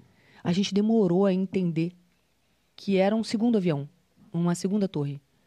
Aquilo ali pra gente, é, quando a gente faz uma grande cobertura como essa, a gente costuma dizer que a gente mata muita gente e ressuscita muita gente, porque a cobertura está em andamento. Então você não sabe quantos mortos, você não sabe, né? Um, um- um pouco. é, só pra galera entender, tá? Vou trazer para um exemplo mais perto da gente. Eu estava também ao vivo quando caiu o avião da Chapecoense, que nós perdemos muitos amigos que trabalhavam conosco, jogadores e jornalistas, e, enfim.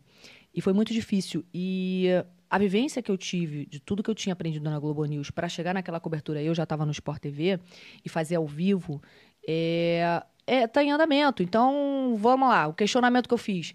Por que, que suspenderam as buscas se, pô, o acidente da, da Chapecoense não tem nem 24 horas? Eu comecei a falar, eu falei, o bombeiro errou. De ter. Como é que suspende a busca, que, tipo assim, precipitado, não sei o quê? Porque eu estava acostumada a fazer muitas coberturas assim na Globo News. Já tinha Tinha experiência. é, experiência. E aí, quer dizer, só que a gente não sabia que estavam todos mortos. Que só tinham aqueles sobreviventes ali que já tinham sido identificados no hospital. Entendi. Então foi muito difícil é, dar a notícia da morte daqueles amigos que estavam no papel ali que a gente conhecia todos. E depois, quando eu conheci o Rafael Renzel, e que depois morreu numa pelada, morreu né? jogando futebol. bola. Quando eu conheci, quando eu en- reencontrei o Rafael, que era nosso colega de trabalho, ele falou assim: "Cara, foi muito louco esse dia, porque pô, eu olhei pro lado, tava um morto, outro morto, e eu assim, que isso, tô num sonho, é um pesadelo, que parada é essa, né?" E se você parar para analisar, na cobertura em andamento, o avião fez um pouso forçado, porque se fosse um avião que explodiu, que caiu, que ah, morreu todo mundo. Mas se tem sobrevivente, pô, foi um pouso, aterrissou ali, forçado, sei lá. Sim. Era o que a gente imaginou. Então você vê como é que cada um tem sua hora, né? Verdade, assim. Foi muito, Incrível. muito, muito difícil a- aquela cobertura para mim. Muito difícil. É nessa hora que você vê o quanto o jornalismo te deixa uma pessoa mais endurecida, mais fria. Porque eu só consegui chegar ao final daquela cobertura porque eu, eu vesti uma, uma capa. Porque senão a gente não ia chegar. Acho que Muito ser muito difícil. difícil mesmo. Nossa, você tá. Falar hoje disso deve Não, ser e você difícil. fala assim, meu amigo Vitorino Sherman. Cara. verdade. Esse cara é gente boa. As crianças, os filhos, sabe? E- e depois fizeram um jogo em homenagem às vítimas e tal.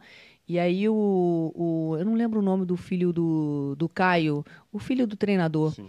Matheus, eu acho o nome dele. É, o Luca, meu filho, entrou com, com o time, né? Na homenagem, eles fizeram um jogo no Engenhão. E eu lembro que o filho do, do Caio veio, do Caio Júnior veio, e eu falei, filho, meu filho tinha, sei lá, três anos. Falei, filho, abraça o, o Matheus, que ele precisa de um abraço. Porque como é que eu vou explicar pro meu filho que morreu o time todo, o- os amigos, o pai do Matheus, e sabe assim?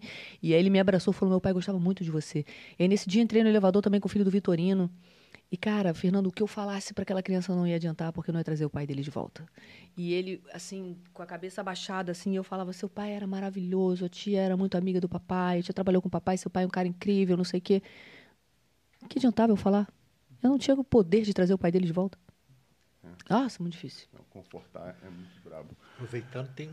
Você já se inscreveu no nosso canal, marcou com o sininho. Uma conversa dessa Tão bem, daí. né, cara? Ele tá tão bem, né, cara? É porque ela avisou. Ela deu ordem ali. Eu sei que ela avisou, Ela apertou pô. o controle remoto ali, ó. Mesmo que você... Eu tenho visão periférica, eu tô ligado. cara, já que tu tá até aqui, deixa o like aí, pô. Se inscreve, compartilha. E, cara, que história, velho. Que história mesmo, cara. É. Vanessa, essa parte da- da- das carreiras, cara. Não, antes das carreiras eu quero falar do- dos- dos grandes eventos. Participou de quantas... Quantas... quantas... Caraca, aí é fogo, né? Começa a fazer Calma. conta. Eu entrei na Globo em 99. Eu só comecei a fazer cobertura de futebol ah, na Globo News, na Copa. A minha primeira Copa foi 2000, 90 e, não, 2002. Não, quero saber de tudo. Pan-Americano, Olimpíada e Copa. Quantos você já participou? Desde 2002. Desde 2002. Tudo.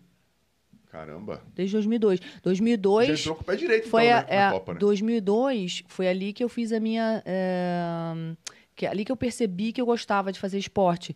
Eu é, Hum, a Globo News resolveu fazer a colocar aqueles cinco minutos do jornal para falar de futebol, porque só era só política, economia, desgraça, E né? ela começou com o pé quente. É, não, pé quente, Porra, pô. É. 2002. E aí os meus comentaristas eram Zagalo e Dada Maravilha, que tal? Caraca.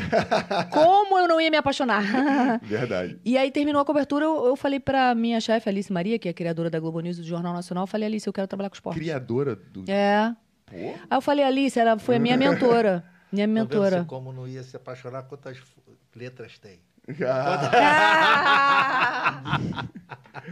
foi bem demais, foi bem demais, doido. É, eu. Aí ali eu percebi que eu queria trabalhar com esporte. Aí eu falei, Alice, eu quero, eu quero hum, ir pro esporte. O esporte me lembrava muito meu período da rádio, era mais alegre, era mais feliz e tal. E aí eu E fiquei. você muito- podia usar jeans, né? É, também. Ali eu falei, cara, eu preciso. é, eu realmente preciso que. É, ser não é mais feliz, assim. A Globo News foi minha grande escola, mas eu sentia falta de ser uma coisa mais pra cima, alegre, sabe? Era tudo muito. Era isso. Um 7-4, Torres Gêmeas, é, plano econômico. Era Pesado. pesado, era pesado. E aí ela falou assim: tem uma contraproposta pra você.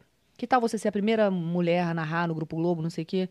É, eu falei, tá maluco, o nego vai mandar eu pilotar um fogão, as pessoas são preconceituosas. Ela, ué, vai pra casa, pensa, a vaga não existe. E aí no caminho eu liguei pra ela.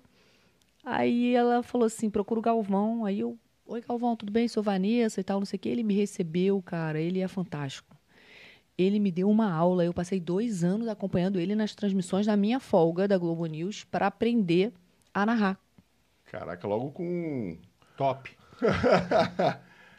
Muito generoso. Bem amigo. Que Ele é muito generoso. É um ser humano incrível. O Escobar contou uma história legal dele pra caramba também. É, do aumento, Do- do de, salário, é. Não, isso é legal pra caramba. Isso é legal, pra- porque ele podia muito, não muito bem não se importar. É. Não, mas ele, olha, ele ele tem uma preocupação com quem está no entorno dele. Não sei se vocês já viram a série que a Globoplay lançou, que conta a história da vida dele. Ah, o Galvão, ele precisa de desse estresse com ele mesmo ali, para ele trazer a, a emoção necessária. Então, se você observar ele no início do evento, antes de entrar no ar, ele está extremamente estressado. Ele reclama: Porra, Fernandão, sai daqui, não fica aqui, fica lá, você, o câmera, eu não sei o quê. Então, isso gera um desconforto na equipe, mas é a maneira que ele tem, e só quem trabalha com ele entende, que ele tem de fazer essa construção da emoção. Ao mesmo tempo, você tem um cara que ligou quando eu voltei da minha licença maternidade. Qual é o nome dos seus filhos mesmo? Foi Luke Lorenzo. Ele entra no ar. "Oh, Lu, é a mamãe do Luke Lorenzo, tá de volta, Sport Avenue, Vanessa Rios, que saudade, não sei o quê. Parece que ele foi na maternidade te visitar. Então ele consegue humanizar e trazer essa, essa proximidade com o espectador. Isso, isso que eu falei. Isso Ele não, humaniza não ele tem ninguém parecido. Não tem. É isso, ele humaniza Amigos, eu não estou discutindo se o narrador narra bem. Eu estou falando de emoção. Isso. isso. Você pode ter um cara que não erra nenhum jogador, que tem uma voz linda, quase um locutor de mercado, mas que não passa nenhuma emoção. Isso. Não serve. Pro futebol, Não, é, é, é, é um- é uma valência. É uma valência que o cara tem. é dele. É, se você pensar, sei lá, é, toda profissão, o cara tem uma valência. Eu tenho um podcast que chama O Poder nos Bastidores, onde eu trago o poder que cada um tem. Você tem um poder, você, eu tenho um poder. Cada um na nossa profissão. É um médico que salva vidas, é um goleiro que faz uma defesa, é o, sei lá, um engenheiro que constrói um prédio enorme, o maior prédio do mundo. Cada um tem o seu poder. Então, eu acho que quando você entende essa valência de cada um, é, a gente desenvolve, mas a gente tem que nascer com esse talento. Eu não consigo ensinar carisma. Eu não consigo. Eu posso te treinar para você ser o melhor comunicador, mas você tem que trazer o talento contigo. Vira goleiro, um cara que não tem a menor característica para aquilo, pô, ele vai treinar pra cacete, mas não vai virar. Não, não tem como. Não tem como. Tem que ter aptidão. É isso. Tem Você tem que ter o aptidão. dom. Isso, tem que ter sim. É, Carga genética. o nome dele é. Tem um livro Como é que é o nome do livro? Talento não é tudo? Não. Jacob Petrie. Vou, eu vou Esse é lembrar. outro. Fala, fala do podcast, já, já que você falou dele, fala do podcast. O Poder nos Bastidores, eu faço com a Thalita Galhardo. Beijo, que... Tata. A Thalita, ela foi subprefeita da, de Jacarepaguá, é braço direito da vida toda do Eduardo Paes. E ela tem uma experiência na política e nós juntamos as nossas valências. Ela com a política e eu, jornalista do esporte, as duas são jornalistas. E a gente criou o Poder nos Bastidores, que trata do poder que cada um tem. Então a gente, por exemplo, eu entrevistei o Zico. Eu não, tô ali para falar do futebol do Zico, eu tô ali para falar da marca Zico. Quem cuida de quê? Quem administra o quê? Como você mantém essa marca? É isso. Qual é o poder que esse cara tem dentro do ambiente da gestão, dentro do ambiente é, do, do que ele pretende. Às vezes a gente fala de internacionalização de marca, a gente fala do é, da cabeça pensante. Que mentes brilhantes são essas que estão no poder hoje? Eu não estou falando de Brasília, não, gente. Eu estou falando do poder que cada um tem. Sim. Claro, a gente fala de política também. Mas quais são os valores que fazem você ser diferenciado e único? Quais são os valores, as valências que eu tenho que me fazem, pô, ser a Vanessa Rich? Eu tenho valores, você tem outros valores. E cada um é é especialista e traz uma coisa agregada, né? Um- é, o conhecimento acumulado que te faz, junto com o seu dom, ser o melhor naquilo que você faz. Então a gente desvenda essas mentes brilhantes. O que, que pensa um cara que construiu um negócio inovador? Que pensou, como esse cara pensou nesse produto, nesse negócio, nesse modelo de negócio? Como? Que mente brilhante é essa? Que, por que só esse cara viu isso? Ninguém viu isso antes? E esse cara criou esse negócio? Verdade, isso é legal pra caramba. É. Muito legal. E aí a gente, a gente tenta desvendar isso, né? É, é interessante porque a gente traz um pouco também desse bastidor. Quem é essa pessoa? Essa pessoa tem família? Essa pessoa descansa, relaxa, faz nada, fica de pijama, né? Fica só tendo ideia e colocando Não em prática é? depois. É legal, É. bem legal. Tem um livro chamado O Novo Mundo, o Despertar de uma Nova Consciência. Fala um pouco desses talentos aí que de- do despertar do talento, de olhar para dentro e descobrir essa, essa energia, isso que você consegue trazer. E essa é a parte da, da migração de carreira, cara. Fala pra gente um pouquinho do que você tem feito, das pessoas que você tem ajudado. Acho que não só do esporte, né? De todos os, os segmentos. Conta um pouquinho desse, desse trabalho que você faz aí. A mentoria, ela, ela é customizada para o seu objetivo. Então, eu posso ter aqui um CEO de uma empresa que quer falar melhor com seus funcionários, um CEO que quer ter inteligência emocional para administrar uma gestão de crise, por exemplo. É, você pode ter um jogador que quer virar comentarista, como eu treinei recentemente agora o Thiago Neves, Ramon Mota, é, Pedrinho, Felipe Maestro, todos eles eu treinei.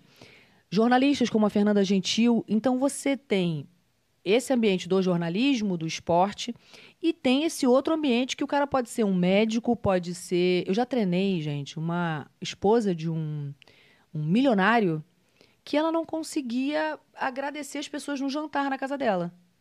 Ela não conseguia falar: olha, Fernando, obrigada aí pela sua presença. Um prazer ter todos vocês aqui da empresa com a gente. Ela não conseguia. Ela não se sentia pertencente ali àquele espaço. Por quê? Porque o marido brilha tanto que ela não tinha a vez dela, não tinha voz, literalmente. Então, é um treinamento de comunicação. Agora eu vou, vou fazer um treinamento gigante é, numa empresa do BNDES para treinar os diretores, os gestores. Por quê? Porque às vezes você tem problema de comunicação interna. Você não consegue se relacionar bem com o- teu, teu superior e nem a tua equipe que está abaixo, os seus colaboradores. Você não consegue se fazer entender. E às vezes o cara acha que todo mundo tem a obrigação de adivinhar o que ele está falando. Aí ele fala, ó, faz o que... Aí você, claro, que, que ele quer que faça que eu não estou Que o entendendo? problema é do comunicador, não de quem tá ouvindo, não do comunicado. Isso É isso. E às vezes, gente, a insegurança, porque as pessoas, existe a linguagem não verbal. A insegurança faz com que eu seja grosseira com você. Porque ser grosseira contigo pode parecer para você que eu tenho poder e que eu tô segura ali naquela posição, mas não, é o contrário. Eu não tô. Entendi. A arrogância, ela é uma insegurança. Ela é um sinal. E aí eu treino os jogadores para eles responderem aquele batalhão de repórteres e você começa a ver o que é lingua- linguagem não verbal. Vou te fazer uma pergunta constrangedora, você vai coçar o nariz, você vai coçar a cabeça, você vai fechar o braço assim que você não quer me responder. Você tá me dando sinais de, de como você é. Mas se eu quiser fazer você chorar, eu vou fazer você chorar porque eu vou buscar lá na tua memória, eu vou estudar para acessar você. Essa leitura que a gente faz do outro, ela é útil para as negociações em qualquer área. Eu vou ver que você não está muito antenado com o que eu estou falando contigo, você não está gostando, você está constrangido, ou então você não está prestando atenção. Aquele assunto não te interessa. Repara só, quando você conversa com alguém, faz esse exercício. Como é que o outro está reagindo? Sei lá, se eu vim aqui fazer uma fofoca. Pô, Fernando, tu viu que meme que deu em tal lugar assim? nananana. Se você não for o cara da fofoca, tu vai falar que horas é mesmo que começa aí o programa? Vamos começar a gravação? Eu sou desse. Vai mudar de assunto. Você, rapidinho, vou ali fazer um. Vou ali no banheiro, vou atender uma ligação. O cara tá te dando sinais. Então é assim, numa entrevista de emprego, numa negociação que você tá fazendo, numa reunião. Então, é isso que eu ensino. Como você se comunica melhor, seja na área que for, do jeito que for. Aí você tem preparação de político para debate até o menino que quer ser influenciador. Tem de tudo. Maneiro. Vamos começar depois do Depois. podcast. falei isso pra ela. Eu falei do- dos, dos eventos esportivos que você participou. Dentro desses eventos tiveram momentos maravilhosos. Qual foi o mais emocionante? Você tem isso guardado dentro, dentro de você? Poxa, uma, uma medalha olímpica, um título de Copa do Mundo, uma medalha pan-americana também que a galera não dá muito valor, mas é importantíssimo para os atletas, porque você viveu nesse mundo É. olímpico. Né? Caramba. Nossa, foram Ah. muitos, muitos momentos emocionantes. coisas. Pode falar mais de dois, mais um, mas não precisa nem curtir mais. Porque é bom para a galera entender, saber o impacto desse tipo de, de vitória, de, de resultado, na vida até de vocês que estão ali narrando. Eu, É. Em 2016, pô, que foi. Você estava na Globo ainda, 2016. Uhum. Então, 2016, que foi aqui no Parque Olímpico, enfim, tinha aquele, aquele, Uhum. aquele bagulho de vidro, né? Aquela parada de vidro. Cara, enfim, como é que é você estar ali, tá comentando, narrando uma Olimpíada no teu país, pô, com tanta gente que você viu Eu começar. acho que essa experiência nossa de Copa do Mundo, Pan-Americano e Olimpíada no Brasil, né, no Rio de Janeiro, foi um presente que, caramba, os meus filhos, poder levar os meus filhos eram pequenininhos. E eles falavam, mãe, quando é a Olimpíada ano que vem? Quando que começa? tipo assim, eles acharam que era um evento que tinha todo ano. E, e, e quando eu levei, eu acho que um dos momentos mais emocionantes da minha vida, e aí vou trazer para minha vida pessoal, foi quando eu levei os meus filhos na Paralimpíada. Porque a Olimpíada, é, você narrar a, a conquista de uma medalha. Eu narrei é, medalha do, do Thiago Pereira no, no Pan-Americano, é, é emocionante. Mas quando você traz para a realidade da sua casa e você vê que você está humanizando né, quem está ali do teu lado, eu lembro que eu levei eles na Olimpíada e eu falei, cara, como é que eu vou explicar para eles o que é a Paralimpíada? Mas humanizando, sem trazer nenhuma carga de julgamento, é a palavra. E aí entrou uma matéria no Esporte Espetacular, era do Daniel Dias, da natação. Sim. Aí eu falei assim: olha, esse é o Daniel, ele é campeão, tem não sei quantas medalhas, não sei o que, papai, ele vai competir agora. nananã. Vai começar a Paralimpíada. Mas, mamãe, o que, que é a Paralimpíada, né? A Olimpíada? Aí eu falei: o que, que vocês estão vendo de diferente aí no Daniel? O que que, que que. Nada. Acabou. Aí eu levei eles no Parque Olímpico. De cara tinha um, um- Eu nunca vou esquecer o nome dele, Fábio. Um menino numa cadeira de rodas, ele só tinha o tronco, ele não tinha os braços nem as pernas. E sabe quando você sente que a pessoa olha pra você assim, tipo, pô, queria tirar uma foto, não sei o quê. Aí ele me cumprimentou. Aí eu falei: Oi, tudo bem? Como vai? Qual o seu nome? Não sei o quê. E de Belo Horizonte. E aí o Lorenzo, aquilo ali despertou uma curiosidade no meu filho Lorenzo, que olhou e falou: O que acontece aqui, né? Por que esse cara. Ele não perguntou por que ele não tem braço ou perna, ele observou. Porque as crianças, elas são. é, a gente está vivendo agora o racismo com Vinícius Júnior, né? As crianças, elas não, não aprendem o preconceito, o racismo, o machismo. Elas não aprendem, elas não nascem assim. Alguém ensinou. Então, quando meu filho, eu falei, filho, abraça o Fábio, vamos tirar uma foto com ele. Pro meu filho, pros dois, né? Pro Luca e pro Lourenço, foi uma, uma experiência tão enriquecedora. Eles entrarem no velódromo e ver um cara pedalar com uma perna só e ganhar a prova. Aí você trabalha o que com essa criança? Você trabalha ah, as valências, o quanto a gente reclama da vida. Minha mãe sempre falou: o problema de vocês é vocês não têm problema. E é isso. Olha o quanto esse cara é vencedor. Quanto de valor os moleques absorveram ali. E eles vivenciaram na Olimpíada tudo. Teve um cara que fez um protesto no judô, um cara do Líbano, sei lá, fez um protesto, saiu do, do, do, do tatame e não, não quis lutar. E a gente encontrou esse menino na rua, saindo do Parque Olímpico. Assim, saindo do parque. E aí eu falei. Aí, aí o Lourenço falou: Mãe, esse é o menino que fez o protesto que a gente viu. Aí eu falei: Oi, tudo bem? É, que, que passou na tua cabeça ali, não sei o quê. Então, eu trabalhei tanta coisa com eles no período da Olimpíada e da Paralimpíada. Eles viram tanta coisa. E, claro, com acesso, né? É verdade. Aí, encontraram a sala do judô. Aí, o meu comentarista era, era o Gustavo Borges. Então, assim, a gente... Ele, a criança vi- viveu a Olimpíada e a Paralimpíada com acesso aos atletas. E a gente ia tudo. A gente foi todos os dias ao Parque Olímpico, todos os dias. Cada dia assistia uma coisa diferente, um esporte diferente, uma modalidade diferente. É, E aí, para eles, aquilo ali foi tão rico para a vida deles, para a vida.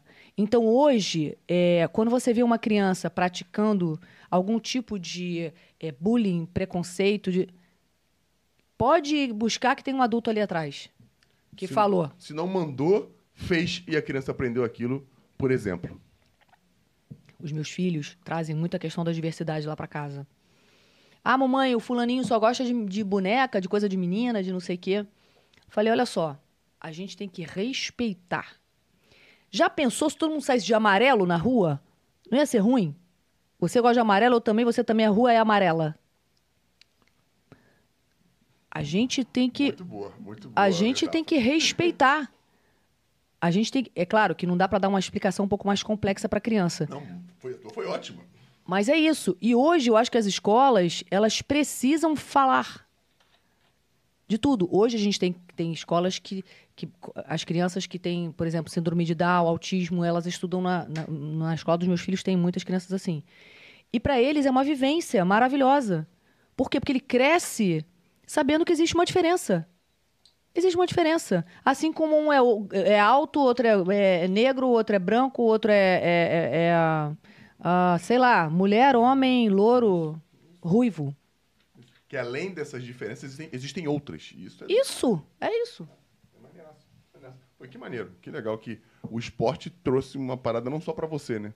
Mas pros seus Para filhos. um eles, eu acho que para casa toda, para família, foi uma vivência. E eu levei minha família toda, levei meus pais, meus sobrinhos, meus irmãos, cara, a família inteira, tipo um Disney do esporte. Foi a lá. Disney, foi a Disney mesmo. Foi tipo isso. Foi porque a gente tinha na Globo possibilidade de comprar o ingresso com desconto. Ah. Pô, e eu ainda tinha credencial, não pagava. né? Tava trabalhando. Porra, Pô, foi maneiríssimo. incrível, mas assim. É, Poxa, eu- a Globo podia botar todo mundo pra dentro, hein, mano? Pô. Já viu os a quantidade de funcionários? Não, Não, tem condição. Não, eu acho que é, o esporte, ele ensina muito além das quatro linhas. E se você puder usar isso como exemplo, é, olha que situação é, que a gente está vivendo, né? A gente tem o Daniel Alves na situação que ele está hoje. É, os meus filhos tiveram a oportunidade de conhecê-lo e conheceram depois de ver o Daniel jogando na seleção e separando uma briga. Como é aquelas brigas de jogo da seleção? Sim. Sei lá. Que é na hora que esquenta o jogo, ele separou a briga e, e esse dia chamou a atenção dos meus filhos. Eles falaram assim: Mamãe, olha que legal, ele está separando a briga. Então tem um- uma foto do Daniel na- no quarto dos meus filhos. Um jogo que o São Paulo, acho que foi fazer contra o Vasco em São Januário, e, e- e eu pedi, ele tirou uma foto fofa assim com as crianças. E hoje, essa investigação e tal, tudo que ele está vivenciando, olha o quanto a- imagem desse Sim, jogador sim, sim. na cabeça dos meus filhos, ele chamou atenção pelo que ele. Claro, ninguém é culpado até ser condenado. Mas olha que A confusão na cabecinha do roda gigante de situações. Verdade, né? verdade, verdade. E eles perguntaram?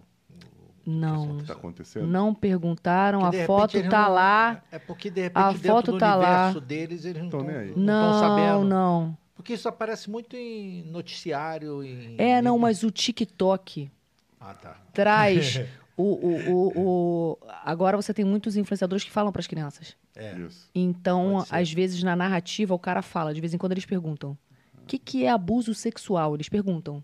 Então, é, eles estão numa idade que eles ainda não sabem ainda, não tiveram educação sexual na escola, Quantos anos? e eles têm 10. 10. Eu estou começando a conversar sobre o assunto. Então, mas eles sabem. Por exemplo, eles me perguntaram: mãe, o filho do Cristiano, porque eu conheci o Cristiano, né, Ronaldo, não tem mãe? Caraca. Quem é a mãe?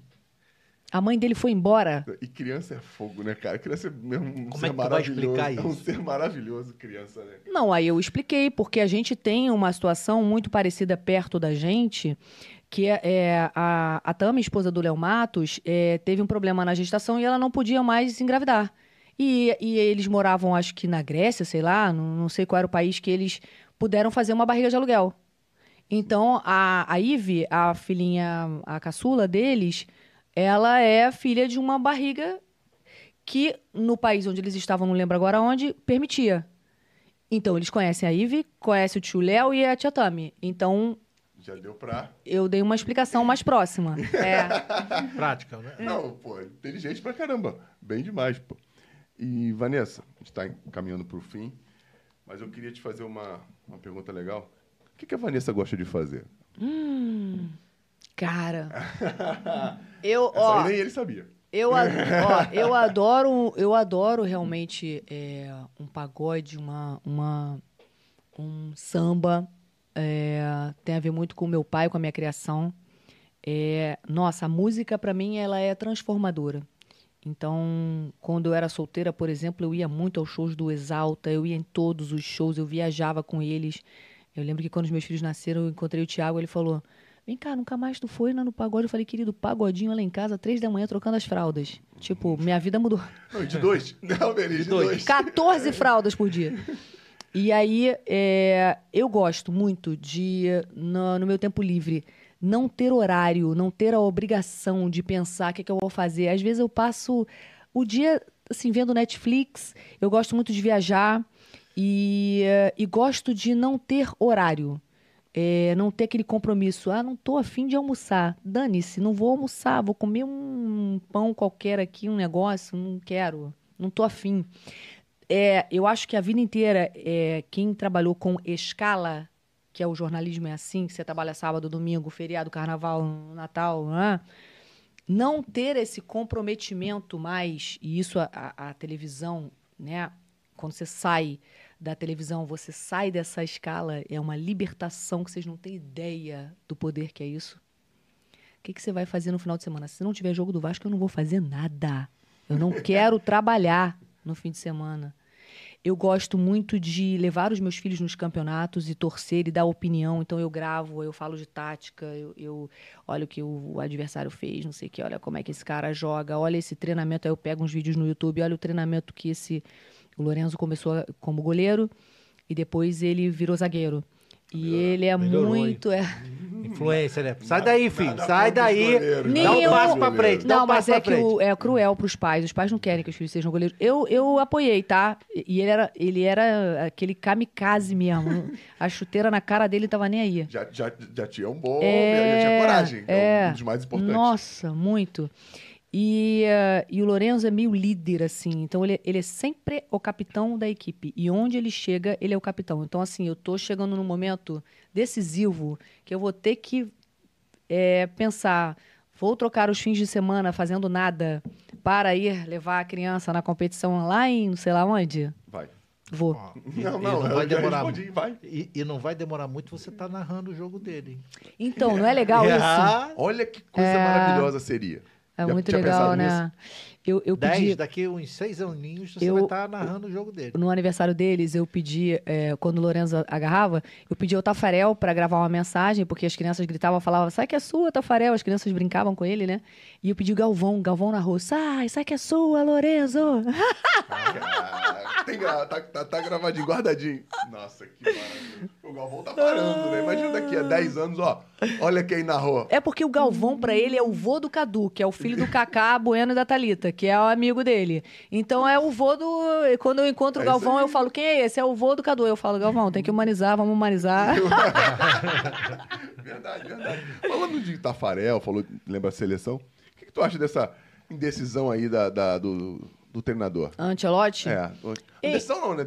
Acho que decidiu que é ele. É, então, mas o problema todo junho. é que o, é, a gente vai ter que esperar. É, Até junho do ano que é um ano, né? Tem De eliminatória, preparação. Copa América, no meio disso, eu acho, não é isso? Ou- É isso, né? Acho que quatro jogos de Copa América, de, de, de, de São eliminatória. oito jogos, né?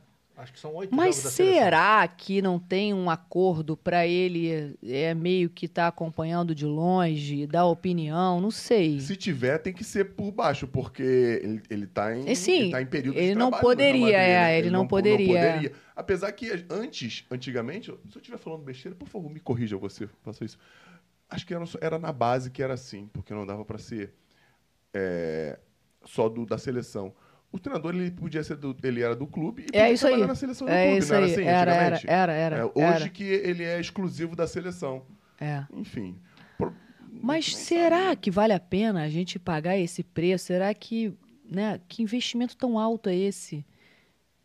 É, Olha como vai ser o julgamento na hora da Copa. Isso. Esperou um ano pelo cara e agora. O importante é o seguinte, o Ancelotti pelo menos vai poder andar no shopping o dia que perder. Porque ele vai andar lá fora, não vai andar aqui.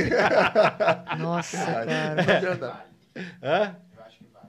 Eu acho que vale que o melhor que a gente tinha. Eu não gostei. Era o melhor que a gente Eu tinha. acho que tem, eu acho que tem várias, várias Eu não nuances. Tem, tem várias nuances. O que, que você disse? Ou Então, eu- eles eu estão te dar confiando no Ramon, o que é bom. Isso. Mas Não, olha não, que situação pro Ramon. Eu vou te dar um, vou te dar um exemplo. Mas ele não tem muito a perder. Ó, eu Ele falei só isso. tem a ganhar um eu Ramon falei- porque ele não tem a responsabilidade. É, É, mais ele ou não menos. é o treinador Pô, mas da é o que é? Eu tô sentada aqui na beirinha da cadeira. Eu tô sentada, mas não tô. Eu tô aqui. É, não, ele tá ali, coisa. Vai que ele vai arrebentando, vai melhorando, vai crescendo. E Vai daí? gerar o problema. Não, que tem problema? Claro que não. O cara tá contratado, acabou. É isso Não, aí. tá contratado. Acabou Só que o seu horário, seguinte, pode ir. Agora é, entra outro. Mas ele já vai sair direto pra uma outra situação. Bem melhor do que ele Ah, tava sim, hoje. concordo, é. Pro Ramon Entendeu? é maravilhoso. É. Você vai, vai, vai, vai pegando confiança, vai jogando bem. Até já teve faixa, não sei se era da família dele, né? Não. Porque tinha umas faixas, ela fica Ramon Ah, é lá- no, lá- no jogo. Lá, no, lá em Barcelona. Não sei Isso, se ele mandou a família pra lá, né? Vai É que- isso, ó. é isso. Mas, Anselmo, gente, vamos lembrar do último título mundial do Brasil. Eu falei isso num, num post é, no Instagram, Fernandão04 Oficial. Depois a gente vai falar novamente. Segue aí, segue É aí. Cara, é, o Filipão assumiu a seleção um ano antes da Copa de Uhum. 2002. Ah, estavam falando isso, né? Quem teve um período curto de preparação que deu certo e Não- quem teve um não- período não- longo eu- que deu errado. Não, é, eu não tô falando que o errado é Não errado. tem uma fórmula. Não, é isso. O errado é errado mesmo se todo mundo estiver fazendo. E o certo é certo Tá mesmo copiando- se tá- ninguém estiver fazendo. Tá copiando o Ximenes, hein? Oi? Não, não. O dele é diferente. Isso eu falo para meus filhos há muito tempo. O dele é diferente. Por quê? É... O certo é você contratar o treinador no início, para ele ter o tempo de fazer o trabalho dele. Isso é é essa é a forma, entre aspas, correta de ser feito, né? Ele se dedicar à seleção no ciclo, como a gente palavra, mais uma palavra da moda. Durante todo o ciclo até a Copa do Mundo. Ok. Mas se esse cara não estiver indo bem e a seleção estiver peri- perigando para se classificar, como teve várias vezes, no meio das eliminatórias, não vão mandar ele embora? É, E vão trazer outro, faltando um ano para a Copa? muito louco, né? Vão. E Mas qual que será a linha de raciocínio? É? Mas qual é a linha de raciocínio? Do, do presidente Porque, teoricamente, você precisa é, de tempo para você treinar. O treinador já não tem tempo na seleção, porque para encontrar todo mundo é na data FIFA. É isso aí, concordo com você. É por isso que ele escolheu o Ancelotti. Por quê? Pela habilidade que ele tem de, de extrair o melhor do cara. Pô, mas aí você. Eu acho que você coloca uma pressão já em cima dele gigantesca. E ele aceitou, né? É, mas eu acho que isso não tá muito. Cara, a vantagem de um estrangeiro como ele, outros devem ter também, mas eu falo dele porque eu sei, do grande relacionamento que ele tem com vários brasileiros Mas que é, fizeram muito sucesso com ele. é uma clubes. quebra, é uma quebra de uma barreira que a gente É, tinha tá aqui no quebrando- Brasil. tá quebrando um a gente é pentacampeão, a gente não precisa de ninguém. Só que não. Mas a gente está quebrando também esse, esse preconceito, que é um preconceito que a gente tinha com o restante do mundo, já há muito tempo, né? Desde a Copa de 14. A gente já vem se abrindo mais para o que, porque a gente pode aprender. O que, não, o que não deveria ter sido diferente disso, né? A gente está aprendendo sempre, independentemente seja com um cara que a gente acha que sabe menos ou não do que a gente. Eu acho que eu penso dessa forma. Mas eu acho que o julgamento vai ser cruel, gente. Se não ganhar, vai, certeza. Porque se demorou pra trazer, o cara não teve tempo. Aí esperou um cara pro cara não dar certo. É isso aí, não. Olha só. Vai ser muito, muito cruel. Caraca. Muito cruel mesmo. Achei arriscadíssimo. É, eu acho que ele comprou um barulho legal. Mas. Pelo menos animado vai ser. Pelo menos animado vai ser. Mas eu não tô interessada na aposentadoria dele, eu tô interessada no resultado que a gente vai ter aqui Todo no mundo Brasil. quer saber o que vai acontecer na Copa, né? Olha só, a gente tá perdendo moral Eu nesses também últimos acho anos. isso, desmoralizou o A mercado. pressão que ele vive num clube é, é abaixa muito. Ó, eu conversei com o Neymar lá no Fui Clear do ano passado, que foi antes da Copa, né? Sim. E aí eu falei, cara, para de ficar ouvindo que o povo fala de você, não sei o quê. E ele falou, cara, eu tô extremamente focado pra fazer o negócio dar certo. Né? Parou de beber, não sei o quê. Tava, ele tava. Ele sabe, o Neymar sabe, e, e antes da Copa, a discussão era quem vai encerrar sua carreira sem uma Copa do Mundo? O Cristiano, o Messi ou o Neymar? Né? O Neymar tem um pouco mais de tempo, ainda talvez tenha mais uma Copa do Mundo. Mas o Cristiano e o Messi a gente sabia que não. Eles têm bola de ouro. O Neymar não tem nem a Copa nem a bola de ouro. Então, olha que situação ele está hoje. E ele estava muito focado para que a Copa desse certo e que as coisas acontecessem. Ele estava. Então, assim, eu lamentei profundamente o que aconteceu. Todo Porque eu acho que sentiu. o Neymar merece. Todo mundo tava acreditando muito nessa Copa de 22. Eu, a gente aqui no, no Storycast, todo mundo, a galera que vinha aqui também, tava acreditando muito. Mas não depende só dele. A gente espera muito dele, a gente foca muito nele, que é a grande estrela que trouxe para si é, esse, esse brilho por méritos próprios. Mas eu não tô julgando ninguém, longe de mim fazer isso. Mas é toda uma constelação, né? É uma Então, qual é o segredo? Por que, que deu certo nos últimos cinco títulos? O que, que essas seleções, essas cinco seleções tinham que as outras não tinham? Por que você tem um, um Roberto Dinamite, um Zico que terminam a carreira sem uma Copa? Por que você tem um Cristiano brilhante? Porque né, a seleção dele não ajuda, não ajuda ele. Você depende da atmosfera. E você também tem adversários. O futebol é um esporte muito democrático nessa parte de, de competição. No futebol é um dos poucos esportes mundiais em que o melhor não tem 100% de chance de vencer. É, porque é coletivo, né? Você não joga sozinho. É coletivo. Hoje em dia, com a parte tática, a parte física e a parte mental, você tem muito mais chances de vencer um time que é muito melhor tecnicamente, mas não tem um mental, não é taticamente tão preparado quanto você. Você vai uma vez, faz o gol, se fecha e acabou. Você fisicamente, você consegue diminuir. Eu falo pra, eu falo pra galera, futebol é, resumidamente, matemática e física. Superioridade numérica e ocupação de espaços. Você consegue ocupar um menor espaço com a maior quantidade de jogadores, você tem superioridade ali dentro com a bola. E é isso que tem acontecido. Olha os melhores times do mundo. Por coincidência, têm sido os do Guardiola. Eu digo jogando, não em, em- em- em vitórias. É isso. É estar num espaço, no menor espaço possível com a maior quantidade de jogadores. E dentro daquele espaço, ou marcar ou estar com a bola.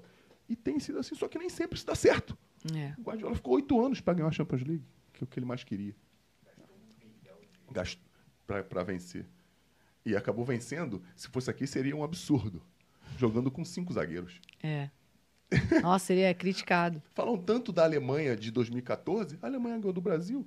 Aqui seria com quatro zagueiros e três volantes. É verdade. Porque Schweinsteiger, Kedira e Kroos são volantes. Para nós.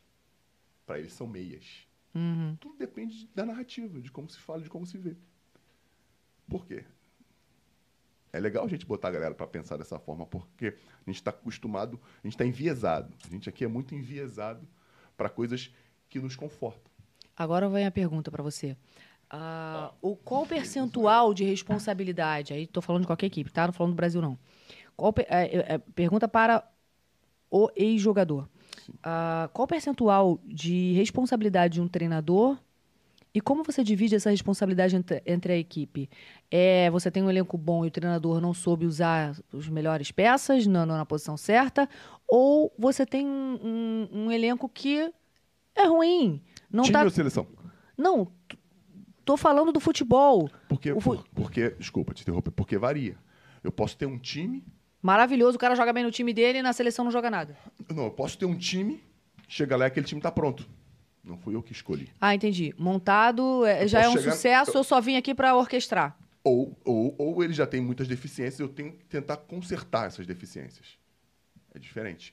Ou eu chegar numa seleção e convocar aquela seleção. O Alex falou uma Não, coisa. mas aí você tá me dizendo que o cara, o time joga sozinho sem o treinador. Não, o time não, é tão não, bom não, que. Não, não, não, eu não disse isso. Eu disse que se um time já está completo, vo- você é a presidente, Vanessa, contra- fez o time do Vasco da Gama e me contratou para ser o treinador. Tá tudo pronto. Eu chego lá para resolver.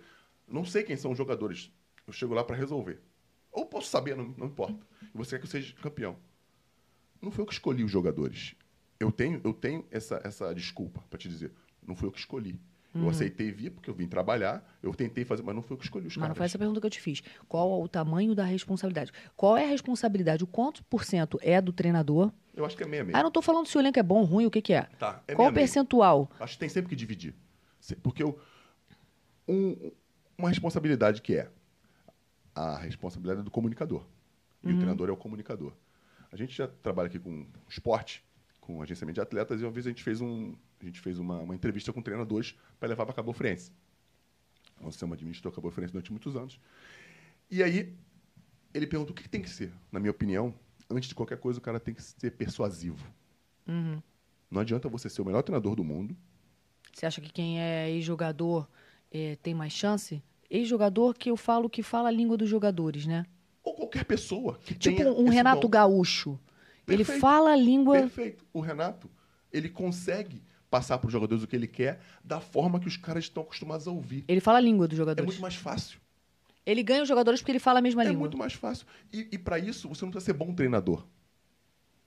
Você não precisa ser bom treinador. Você não precisa saber de tática, de, de organização, É de quase- modelo ofensivo, modelo defensivo. Não precisa. É quase inteligência emocional que ele tá trabalhando ali. Ele tá, ele tá- ali é ser humano. É. Ele está trabalhando ser humano falando Entendi. a mesma linguagem. E eu posso ter o quê? Eu posso ser um, um bom comunicador, posso ser um cara persuasivo pra porra, e o Anselmo sabia pra caramba de tática, é meu auxiliar. O Iberê sabia pra caramba de física, é auxiliar. A Vanessa sabia pra caramba de parte mental, isso é meu auxiliar. Eu tenho a minha equipe formada. Na Europa, as equipes são formadas por 12, ou como está sendo hoje no Brasil agora, já há muito tempo. Por quê? Cada um tem sua função Se completam, né? são, são, são, são funções que se completam. É uma equipe, né? O Phil Jackson já falou, né? Uma equipe formada de pessoas que umas completam as deficiências das outras. E serve para comissão técnica também. E eu acho que a- Mas é tem que ser a que processa. É ele que processa, é ele que passa. Até pra entender se o, se o- o- o auxiliar dele tá realmente auxiliando ou tá.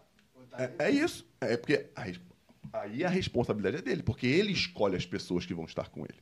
Uhum. Entendeu? Se o cara não está bem fisicamente, claro que seja por um motivo de trabalho, ele tem que observar aquilo, tem que ver aquilo, ou você, ou tem que mudar, não está dando certo, ou você trocar. Isso é responsabilidade dele. Mas o resultado do jogo, na minha opinião, é meio a meio. O jogador tem a resposta dele e o treinador tem a dele. Tem que dividir os dois meio a meio. Não dá para jogar só na conta do cara. Como foi feito durante muitos anos aqui no Brasil e é feito até hoje. Entendeu? Vamos terminar o Storycast, porque você tem que ir embora. É. Ah, igual o Josmar. A primeira vez A que gente esquece É, primeiro fez isso. A primeira Mas a vez gente que isso esquece aconteceu. hora 80, mesmo. 80 e quantos episódios?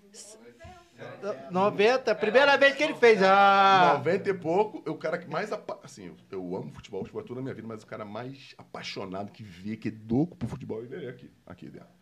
Primeira vez que rolou um ah do Ju aqui. é, E é botafoguense, não é vascaíno, tá? É, Eu, eu mas é acho preto que. e branco. Vai falar é corporativismo. Eu acho que se, é, o podcast tem isso, né? Se deixar, a gente fica aqui mais três horas e a gente teria assunto- para mais três horas Fácil. aqui. Ainda mais que a gente fala do, do mesmo assunto, né? Você viveu o futebol há muito tempo, eu vivi, ele viveu. E Maiara são. tá. E são. é, visões diferentes, né? Cada um na É sua isso aí, você via de cima. função, e é. lá. Legal. Temos É, que bater esse mas- papo mais vezes. É verdade, porque eu acho que Faltou tem. pergunta. Eu queria fazer uma pergunta e não fiz. Faz, pô. não, não, não vou fazer. Ah, vai, Não, agora vou fazer, vai. Não. não, vou fazer, não vou fazer. Não, agora você vai fazer. Agora, isso, isso é, isso, é, isso é bandido de Vila dos Teles. Ele falou isso pra você. Ela não sabe nem que é. Vila Sede, é Tijuca. Claro que eu sei. Das É? calças Quer jeans, Vilar calça dos Teles. isso? É, conhe- Conheceu o meu principado, hein?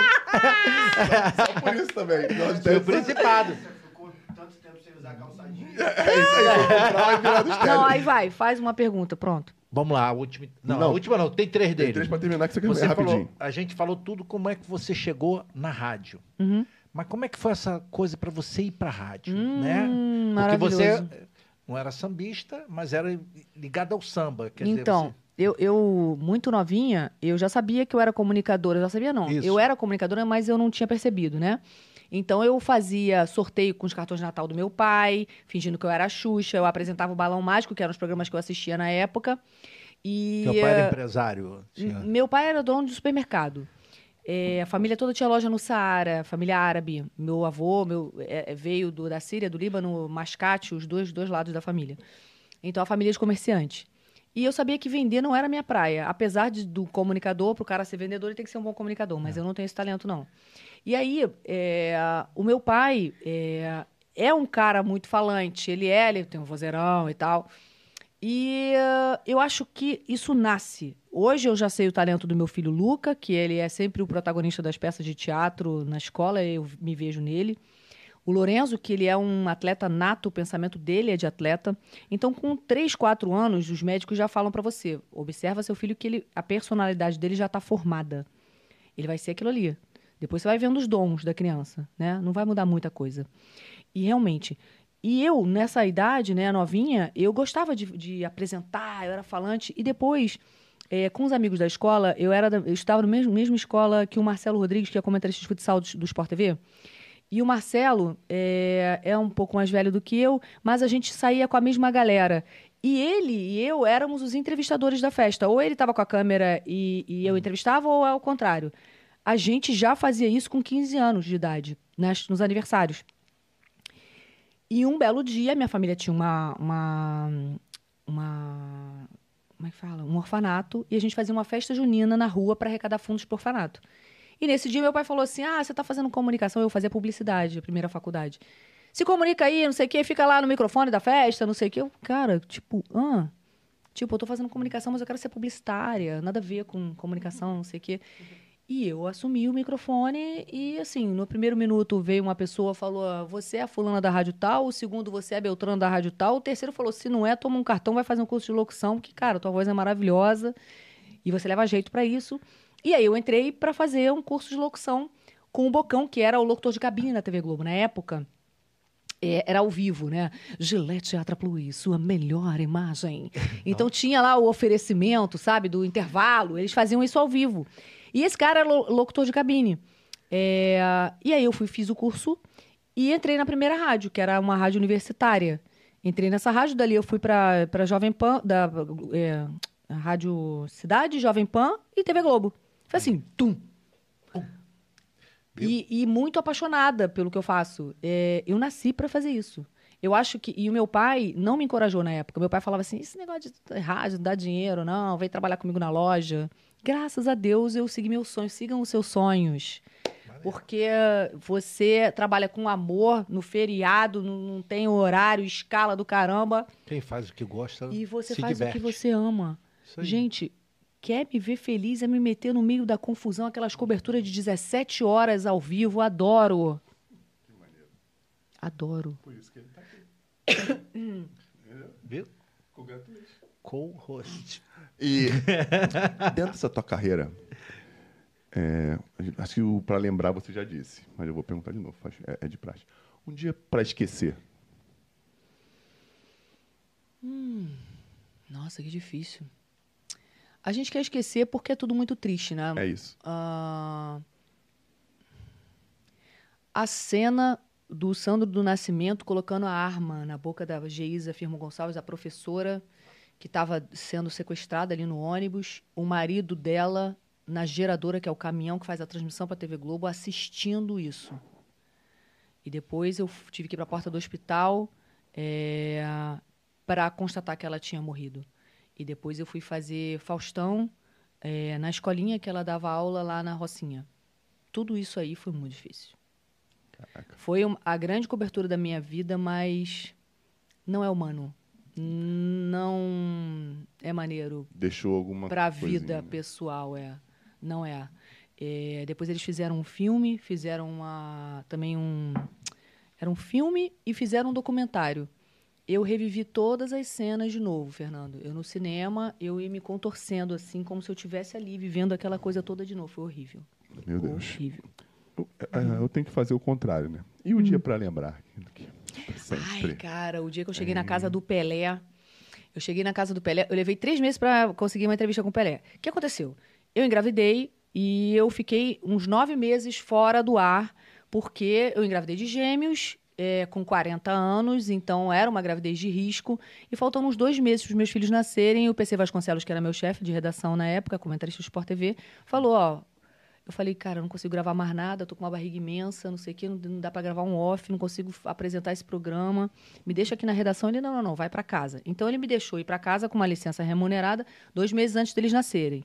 Eles nasceram, eu tirei seis de licença, mais um de férias, eu fiquei nove meses fora. E quando eu voltei, eh, eu preparei a Bárbara, Bárbara Coelho, beijo, Babi. Bárbara para ser a minha substituta. Então a Bárbara se firmou no Tá na área.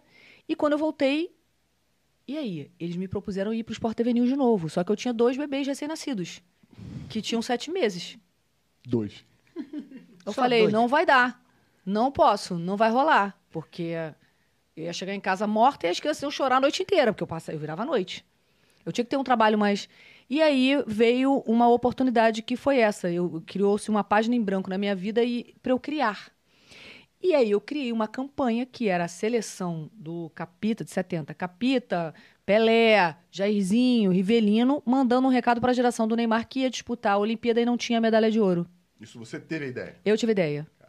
Convenci o presidente da CBF, o Dunga era o treinador, aí o Dunga falou: Ah, mas eu quero ver você arrancar a emoção desses meninos, eles estão treinados, Gabigol, eh, Gabriel Jesus, não sei o que, eles não se emocionam, não se contagiam. Tá bom, Dunga, deixa comigo.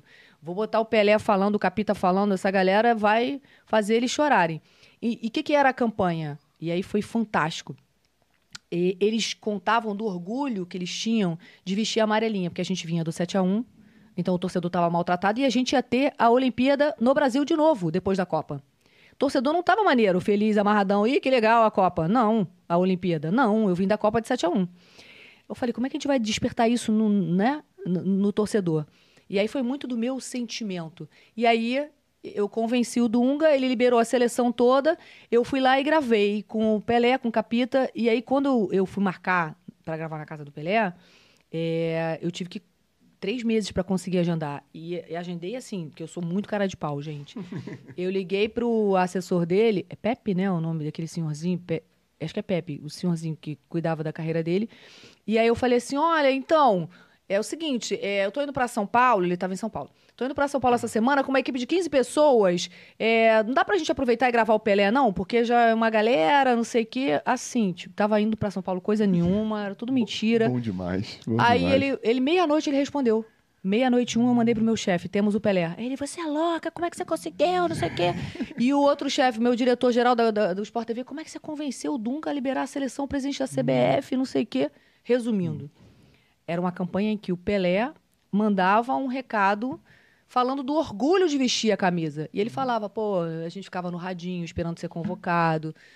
E isso eu gravava com três câmeras, grua, o caramba, quatro, trilho, colorização, 15 pessoas na casa do Nada Pelé. Só que eu boto o pé na casa do Pelé, toca meu celular, enfermaria da escola, eu... Caraca. Caraca, maluco. Ó, teu filho com febre, Luca com febre, 40 graus, juro. Juro. Eu Falei, o que, que eu posso fazer? Tô em São Paulo, na porta da casa do Pelé. Eu esperei três meses por essa oportunidade. Ô, mãe, o Luca tá com febre, vai na escola, pega ele, resolve e não me liga. Entreguei pra alguém que eu confiava, É isso aí. ela resolveu, e aí eu entro na casa do Pelé, e aí eu tava ali me maquiando, me arrumando, ele tava dando uma coletiva que ele tinha operado o quadril, e todo mundo, aquele secto, aquela galera, tudo montado, um circo, né, armado. E aí eu falei, cara, eu, eu assim, maquiando, pensando, olhando as perguntas, estudando, cabeça baixa, aí de repente eu falei, cara, vou fazer um xixi rapidinho, né? Porque, pô, pra dar tempo pra ele chegar, eu vou estar pronta. Quando eu levantei e dei de cara com ele, eu fiquei, caraca, cara, tô na casa do Pelé, irmão, o que que é isso? Ele gravou um vídeo pros meus filhos, Luke Lourenço obedece a mamãe, não sei o quê. Assinou seis camisas. Não, cara, ele foi, sério, ele foi herói ali. E eu, poxa, eu tenho essa lembrança que pra mim é fantástica. Maravilha. Rei do futebol. Rei do futebol. Caramba, a gente fala pra cacete. Para terminar, existe, tendo toda a tua experiência da tua vida, de quem você é, uma frase que você colocaria numa camisa para Não. Uhum. inspirar tanta, tanta gente que gosta de você, que, enfim, como nós, né? Como tanta gente está vendo você, eu tô te conhecendo. O Storycast é tão foda por essas, essas e outras. né? Então foca aqui. Pô, Acreditem, acreditem nos seus sonhos. Se tiver uma pedra no meio do caminho, desvia dela, não chuta não, que vai ser muito mais fácil. Acredita até o fim que você vai conseguir conquistar o que você sonhou, mas trabalha por isso que não bate na sua porta não, não cai do céu não, tá? Eu confio em você, faça acontecer. A frase vai ter que ser três camisas na cabeça. não tem problema. Bate a frente e costas. Vanessa, como é que a galera te acha? É Arroba? Vanessa Rich. Vai lá na minha rede social, arroba Vanessa Rich. E eu tenho dois projetos, dois podcasts. Um é onde eu treino as pessoas, eu descubro os talentos. Se chama Resenha Loading, são os meus comentaristas que estão loading, estão em treinamento. Ali, sa- dali saem grandes profissionais que vocês vão conhecer nos grandes players. E o Poder nos Bastidores, que eu faço com a Thalita Galhardo, eu tô indo para lá agora fazer ao vivo. É, toda terça-feira, a partir das 5 horas da tarde, ao vivo, a gente faz esse podcast e eu quero você com a gente. Se inscreve no canal, vai, aciona o sininho para que você receba todas as notificações. E segue aqui também, porque eu gostei, gente. Não, Adorei. Legal pra participar. caramba. E como é que. Quer, quer perguntar alguma coisa pra ela? Não. Melhor não, que ela tem hora. Eu, tá atrasado. Tá 14 minutos. Você. Redes sociais. Isso. Arroba conteúdo visual, Patrick Liberato. Conteúdo visual, Patrick Liberato, sempre fazendo. E você, Mayara? Você Eu, Maiara Reis, ele. SB. É isso Com aí. Y, porque ela é chique. Tá aberto, tá? Ela quer ser encontrada. É, bora, Iberê. Fala o teu. Arroba Carlos Iberê. Arroba Carlos Iberê. E você? Anselmo Paiva Vida Mansa. Anselmo Boa Vida Mansa no Instagram. Todo mundo no Que Instagram. vida mansa, hein, É. maluco? Se um Que dia que ele te é encontrar na essa? rua e te chamar de Vida Mansa, ele Que eu esqueci seu- teu Ele nome. esqueceu teu nome. Ah, entendeu? É tá. por isso. Não, mano. Cadê eu te olhando? Ele chama todo mundo de Vida Mansa, ele virou o Vida Mansa. E ele virou o Vida Mansa, entendeu? Acabou Que eu voltando esqueci, contra não, ele. é- não é mentira não. Não, esqueci, esqueci não, esquece. Eu falo assim, amigo, que saudade! E Mas ele- todo mundo acaba me chamando de de Vida, Vida Mansa. Ele disso. chama todo mundo. Ah, entendi. chama ele, entendeu? E pra encontrar o Storycast, galera, arroba Storycast em qualquer lugar que você colocar, Quai, TikTok, Facebook, Instagram, é, sei lá, é, páginas amarelas, Storycast. Arroba Storycast. Páginas STO. amarelas da tua época. Muito da Eu minha nem época. sei o que, que é Não, isso. e eu nem tinha telefone na época que tinha páginas amarelas. S-T-O-R-I-C-A-S-T, Storycast. Vai lá, que tem muita coisa legal, como esse papo maravilhoso que a gente teve com a Vanessa aqui. Adorei. É, não, cara, assim, sem palavras. Você não sabe é, a credibilidade que você dá pra nós, vindo aqui falando, enfim, contando a sua história, porque outras pessoas que do, do sarrafo né, que você ocupa também vão perceber que o Storycast é um lugar acolhedor e recebe pessoas de um jeito muito legal. E para me encontrar é arroba Fernandão04oficial. Vai lá, que também tem um monte de coisa legal para vocês. E muito obrigado a vocês aqui, sempre maravilhoso. Pô, cara, ó. Beijo, até a próxima, galera. como- Adorei. A gente não tem como Obrigada. agradecer tudo que você fez Oh, por nós. prazer, prazer. Valeu mesmo. Adorei. Um beijo, galera. Vamos!